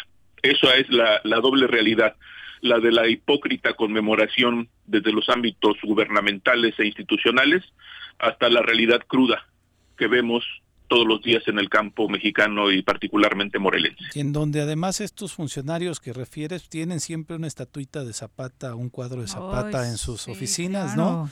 Como si fuera, este, bueno, es la, la pues, pues, como una justificación de que si eres un funcionario comprometido, revolucionario y que ama Morelos, pero te das una vuelta en el trabajo que hizo nuestro compañero Maro Campo al Zapata que cambiaron de la glorieta donde estaba históricamente hacia el, el Paso Express eh, que está completamente abandonado y si vas desafortunadamente también en donde está la, la tumba de Zapata también el lugar completamente abandonado, ¿no? Que es que es parte de, de, la dinámica. Eh, hablamos un tanto de, los políticos y, este, los servidores públicos, pero como sociedad hacemos poco. Insisto en que somos sumamente ignorantes de, la historia morelense, sumamente ignorantes de la lucha de, de, todos los pueblos que, guiados por Zapata en ese momento histórico, en la Revolución Mexicana, que se dio en este territorio morelense, eh, no comprendemos a cabalidad lo que sucedió y lo hemos construido como un símbolo intangible, como un símbolo inacible de, de actos de libertad, de rebeldía, de intransigencia, pero todo el cúmulo de ideas, eh, toda la aportación de hombres y mujeres para construir un proyecto diferente de sociedad, se han quedado en el olvido. Eh, yo estoy convencido de que es, eh, incluso hay, hay familiares descendientes de Zapata que lo conmemoran con dignidad. Hay gente de valía entre sus descendientes que no buscan los reflectores, que están en el recuerdo permanente del personaje buscando que su, su herencia ideológica eh, eh, permanezca y trascienda. Pero también hay, hay sedicentes eh, descendientes de Zapata que con sumo oportunismo, con cinismo y con una visión mercantilista hacen uso del nombre y de la imagen de Zapata. Ya hemos comentado como uno de ellos hizo el registro de Emiliano Zapata como marca eh, como marca comercial. Eh, y esto nos habla de, una actitud totalmente antiética, inmoral y oportunista completamente. Esto es parte de la realidad que vivimos en torno a Zapata. Esta imagen que tenemos de él como el personaje intransigente, el personaje, eh, el luchador social, el apóstol del agrarismo, como lo llamó Antonio Díaz Otoigama, se diluye en la realidad cotidiana del despropósito de una sociedad que ignora por completo el ideario de Emiliano Zapata y quienes en torno a él lucharon por un ideal. Mi querido Jesús, muchas gracias por la comunicación. No sé si había algo más que agregar respecto a todas las fechas que el mes de agosto trae. Bueno, mencionar brevemente, mañana es una fiesta importante en términos religiosos, la fiesta de la transfiguración del Señor, de la transfiguración de Jesús, y particularmente en Tlaltizapán eh, se conmemora a través de la imagen del Padre Jesús una de las dos imágenes veneradas por Emiliano Zapata Salazar, la otra es el Señor del Pueblo de Cuautla. Eh, mañana en, en Tlaltizapán eh, este, es la fiesta de la transfiguración del Señor, también es la fiesta patronal de Ocotepec, del Divino Salvador o San Salvador, eh, se conmemora como fiesta patronal eh, la transfiguración del Señor. Hay actos procesionales, hay actos eh, litúrgicos, hay actos festivos también en torno a, esta vocación de Jesús. Y en Cuernavaca tendremos este pronto también la fiesta de San Lorenzo Chamilpa, que es el 10 de agosto, y vienen después las fiestas de la Asunción de María, el 15 de agosto, en varias partes del estado, Cuernavaca, Tlacotepec, Temimilcingo, eh, Yautepec, Temisco, tu tierra, eh, después vendría la, fiesta de San Luis Obispo en, en Amatitlán, eh, la fiesta de San Agustín el 28 de, de, agosto, patrono de uno de los más hermosos templos y conventos que no están en la ruta considerados, pero que es el de Jonacatepec. Es una belleza de templo y convento y terminamos con el mes con eh, el 30 de, agosto, la fiesta de Santa Rosa de Lima, importantísima fiesta de la zona sur del estado de Morelos. Es decir, un abordaje rapidísimo del calendario eh, festivo, civil y religioso en el estado de Morelos durante el mes de agosto. Oye, en Cuernavaca tres fiestas, ¿no? Sí, sí, sí, muy importante, sí. Aunque la, fiesta de la Asunción de María prácticamente no se festeja siendo la, patrona del templo y después este, sede, sede este, de la diócesis, la, catedral como templo de la Asunción de María tiene poca relevancia. Pero en Tlacotepec, que vale decir que están planteando cancelar la fiesta por las condiciones de la pandemia, se, realiza de manera importantísima. Ahí hay expresiones como la, la entrada de las ofrendas de frutas, que es tradicional, dos días antes de la fiesta principal, o en el caso de Teminilcingo, donde tenemos un convento hermoso y poco conocido de origen franciscano, eh, es que es uno de los dos eh, templos y conventos que tiene Tlaltizapán de esta ruta azuriana de los conventos franciscanos. Oye, y definitivamente sí, eh, en Temisco, por ejemplo, aunque sea una capilla pequeña, la verdad es que el 15 de agosto es el fiesto. ¿no? ¿Dónde está? ¿Dónde es? Digo, comparada con la catedral, ah, en el centro, en pleno centro, en ¿Ah, la avenida principal, ah, eh, una cuadrantes de la ex hacienda. Ah, ya. Eh, ahí está, y la verdad es que sí es una celebración bien importante, y justo en esa fecha se aprovecha para que todos los niños y niñas buenos de la ciudad, incluida yo, pues hayamos hecho el 15 de agosto la primera comunión, el bautizo, la confirmación y demás, ¿no? Es, es la gran Está fiesta. Ahí en exacto. Ni tan niña ni tan buena. De cuando era niña, Jesús, cuando era niña. Muchas gracias por la comunicación. Un, Un abrazo, buenas tardes. Creo que vamos a corte, ¿verdad? Tenemos pausa sí, vamos A pausa. Ay, sí, son las 2.57, da tiempo. Sí paso, sí paso, está el verde. A ver, a ver, oríllese, por favor. ¿Qué pasó, Poli? Está el verde. ¿Qué pasó, güera? Aunque el semáforo esté en verde, debemos tener las medidas preventivas, porque luego uno termina en el hospital. La pandemia no ha terminado. Cuídate y cuidémonos todos. En Morelos las y los diputados están cumpliéndole a la ciudadanía. Aplicamos políticas de austeridad y racionalidad del gasto y ya logramos andar la deuda de 82 millones de pesos que nos heredó la legislatura anterior. Con acciones responsables, Morelos avanza. 54 legislatura. Congreso del Estado de Morelos. Copicopias Cuernavaca ¿Necesitas imprimir? No busques más. Copicopias es tu mejor opción. Somos los expertos en publicidad, impresiones, fotocopiado y diseño web. Te ayudamos con tus tarjetas, volantes, lonas, escaneo, sublimado, vinil, playeras y mucho más. Visita nuestro catálogo y agréganos en WhatsApp al 777-349-5053 o llámanos al 777-244-4232. Encuéntranos en San Cristóbal número 3, Colonia San Cristóbal, en Cuernavaca, Morelos.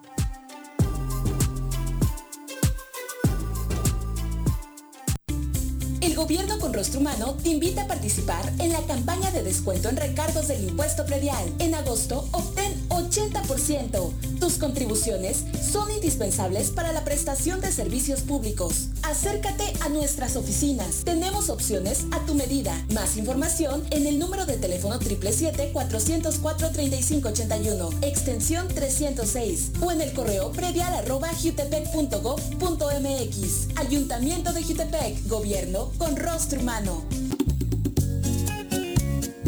Cafetería, tienda y restaurante Punto Sano. Contamos con comida vegana y vegetariana, porque nos preocupamos por tu salud.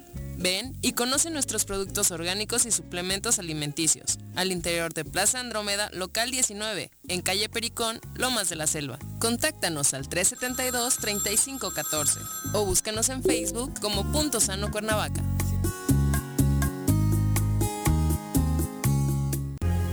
¿Eres amante de los animales y te gusta consentirlos y mantenerlos sanos? Yunca Veterinaria es la mejor opción para ti. Contamos con servicios de estética y veterinaria canina y felina y además atendemos mascotas exóticas como aves y reptiles. Las mascotas son parte de nuestra familia, es por eso que en Yunca los atenderemos como tal. Contáctanos al 777-179-8571 o visítanos en Avenida Cuauhtémoc número 53 en Plaza Los Amates, Colonia Quintas Marta.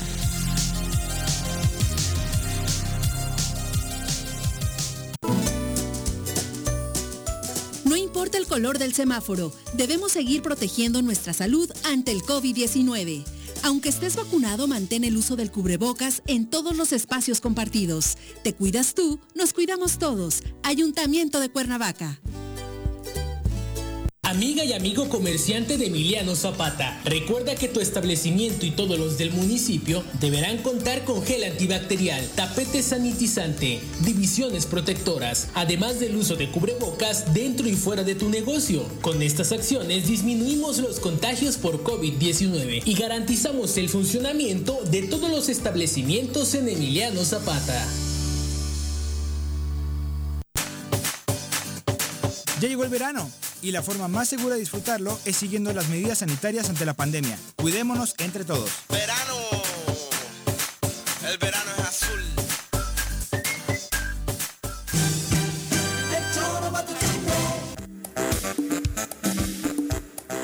Gonzalo Salazar dice sobre el tema de Jutepec, dice, me parece muy bien que se siga invirtiendo en obra, ojalá como recomendación, pues las callecitas que están ahí por Lomas de Jutepec, el Guayacán, las que te llevan al recinto ferial, la verdad es que son excelentes vías de comunicación y habría que darles mantenimiento. Sí, la verdad es que coincido, es un tema en el cual habría que trabajar. Iván Vilar sobre el tema de los deportes, dice, hablando de cuartos lugares, también es, también es una tradición mexicana. ¿Quién no jugó a los cuartos en primaria y? Ay, no, eso está muy fuerte. y tú hablas de otros cuartos, Iván, ya te caí. Pero desde la primaria, tú, sí. En la secundaria te creo, pero en primaria. Sí. No, no, no hay un albur. Ah, o sea, solo que sí creí que había de por medio alguna reflexión interesante. Lo voy a compartir. Cuando intenté ser candidato a diputado, que después este, en la interna dije que ya no, Ajá. Era el cuarto distrito, entonces decía con Pepe al cuarto. Ah, mira, eso estaba bueno. que el cuarto distrito corresponde a. Era cuando en Cuernavaca había Ah, cuatro era la distritos. otra Sí, sí, sí, la otra claro, distritación. sí. claro. En el 2012, Ujú. para ser exactos. Eh, ah, Clara Iván dice, bueno, esos eran mis amigos, yo jugaba a los cochecitos. Ajá, sí, Choca- chocaba sus cochecitos. No, cómo no. Vamos a los deportes. Las pelotas, las pelotas, las pelotas juega usted. No hay deporte en este mundo donde no las use usted. Las pelotas, las pelotas, las que sueña para usted. Son las de Ninelli, Niurka, Maradona y Pelé. Las pelotas, las pelotas, las pelotas, sabe usted, son las mismas en Bilbao. En en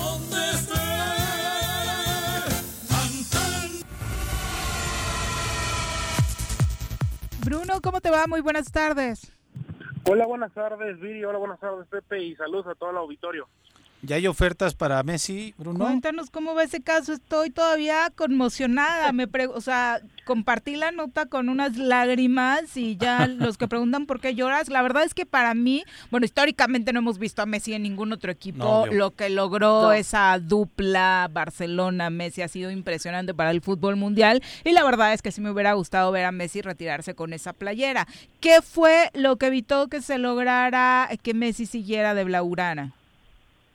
Sí, bueno, eh, hace algunas, hace un par de horas se dio a conocer que no continuaría con el Fútbol Club Barcelona, el astro argentino, y se habla acerca de un acuerdo, pues, eh, bueno, que no hubo un acuerdo, no se llegó a un acuerdo estructural y económico, y ya se sabía que Messi había terminado su contrato en junio pasado, y pues no llegaron a un acuerdo, me parece que es por el tema económico y también por un tema, creo que viéndolo desde el punto de vista de de Leo, que es por un tema de que pues realmente no tiene un equipo competitivo como para hacer cosas grandes en este en este próximo torneo que se viene y el Barcelona está pues en una en una crisis económica y pues no es uno de los, no es una de las más grandes plantillas actualmente. Creo que hay por el momento hay muchas mejores. Ahora el PSG el City y es algo que también creo que haber visto Messi. Si quiere volver a ganar un título importante como la Champions creo que pues tendrá que ir a buscar a otro lado.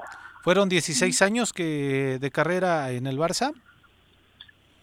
Sí, sí, alrededor de, 16 años, eh, muchos títulos con el Club Barcelona desde que debutó en un partido donde primero, curiosamente, Ronaldinho le da un pase, están fuera de juego. Es que esa escena es histórica, ¿no?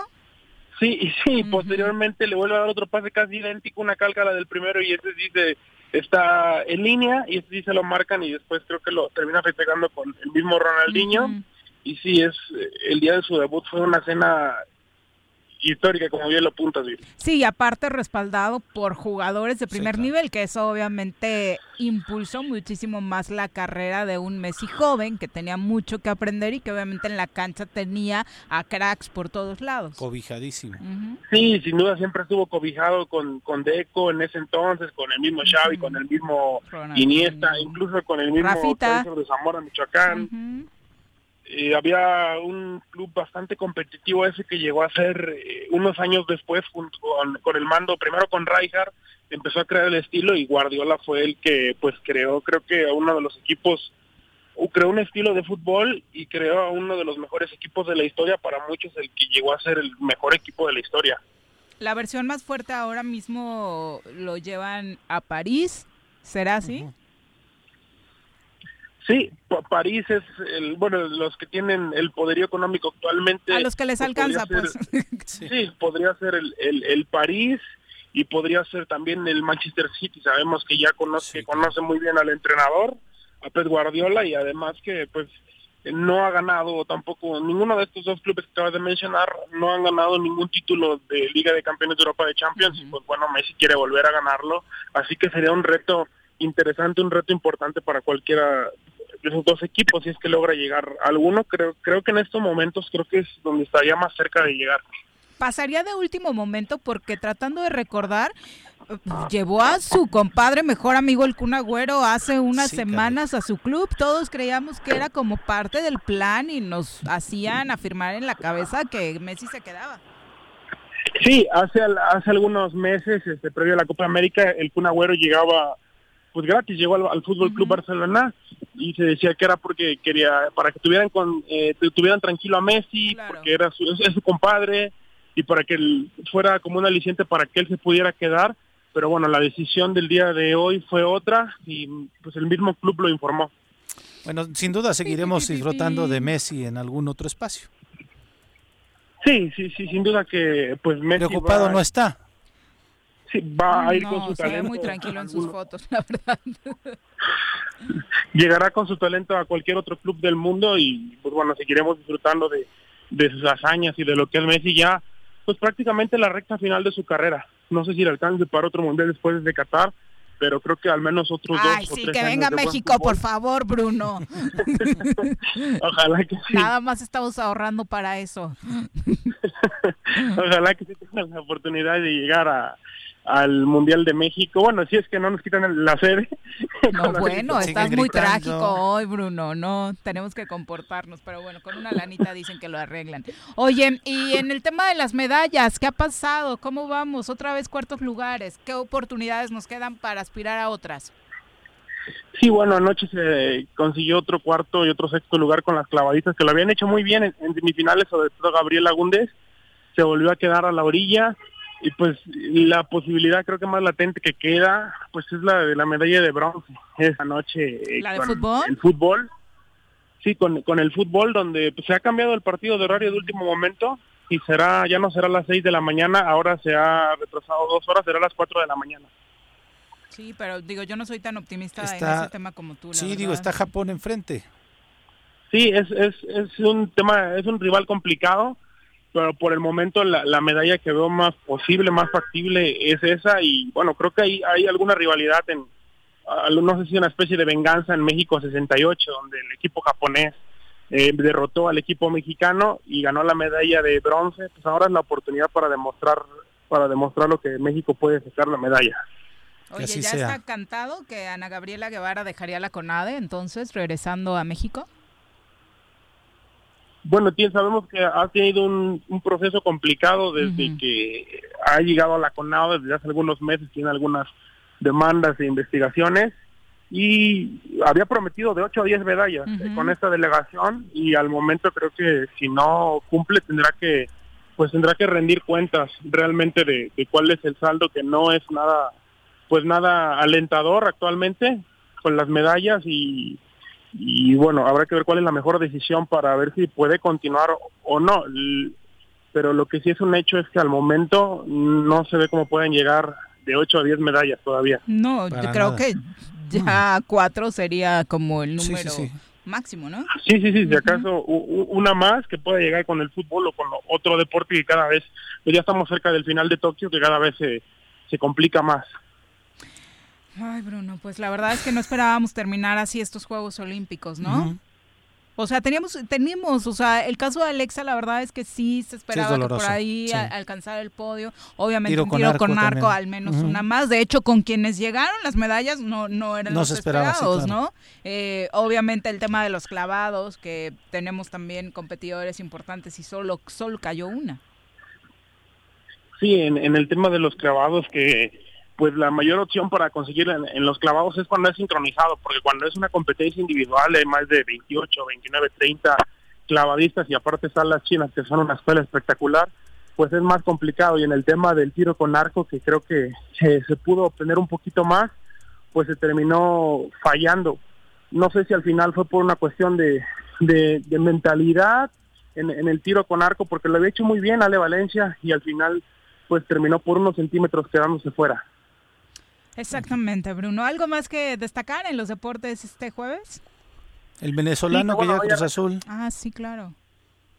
¿Qué referencias tienes del venezolano que llega a Cruz Azul? Desde hace mucho tiempo no veíamos un venezolano en, en nuestro fútbol. Sí. Ah, hace- de- bueno, el último creo que ha llegado es eh, Fernando Aristigueta, el que ahora está en Puebla.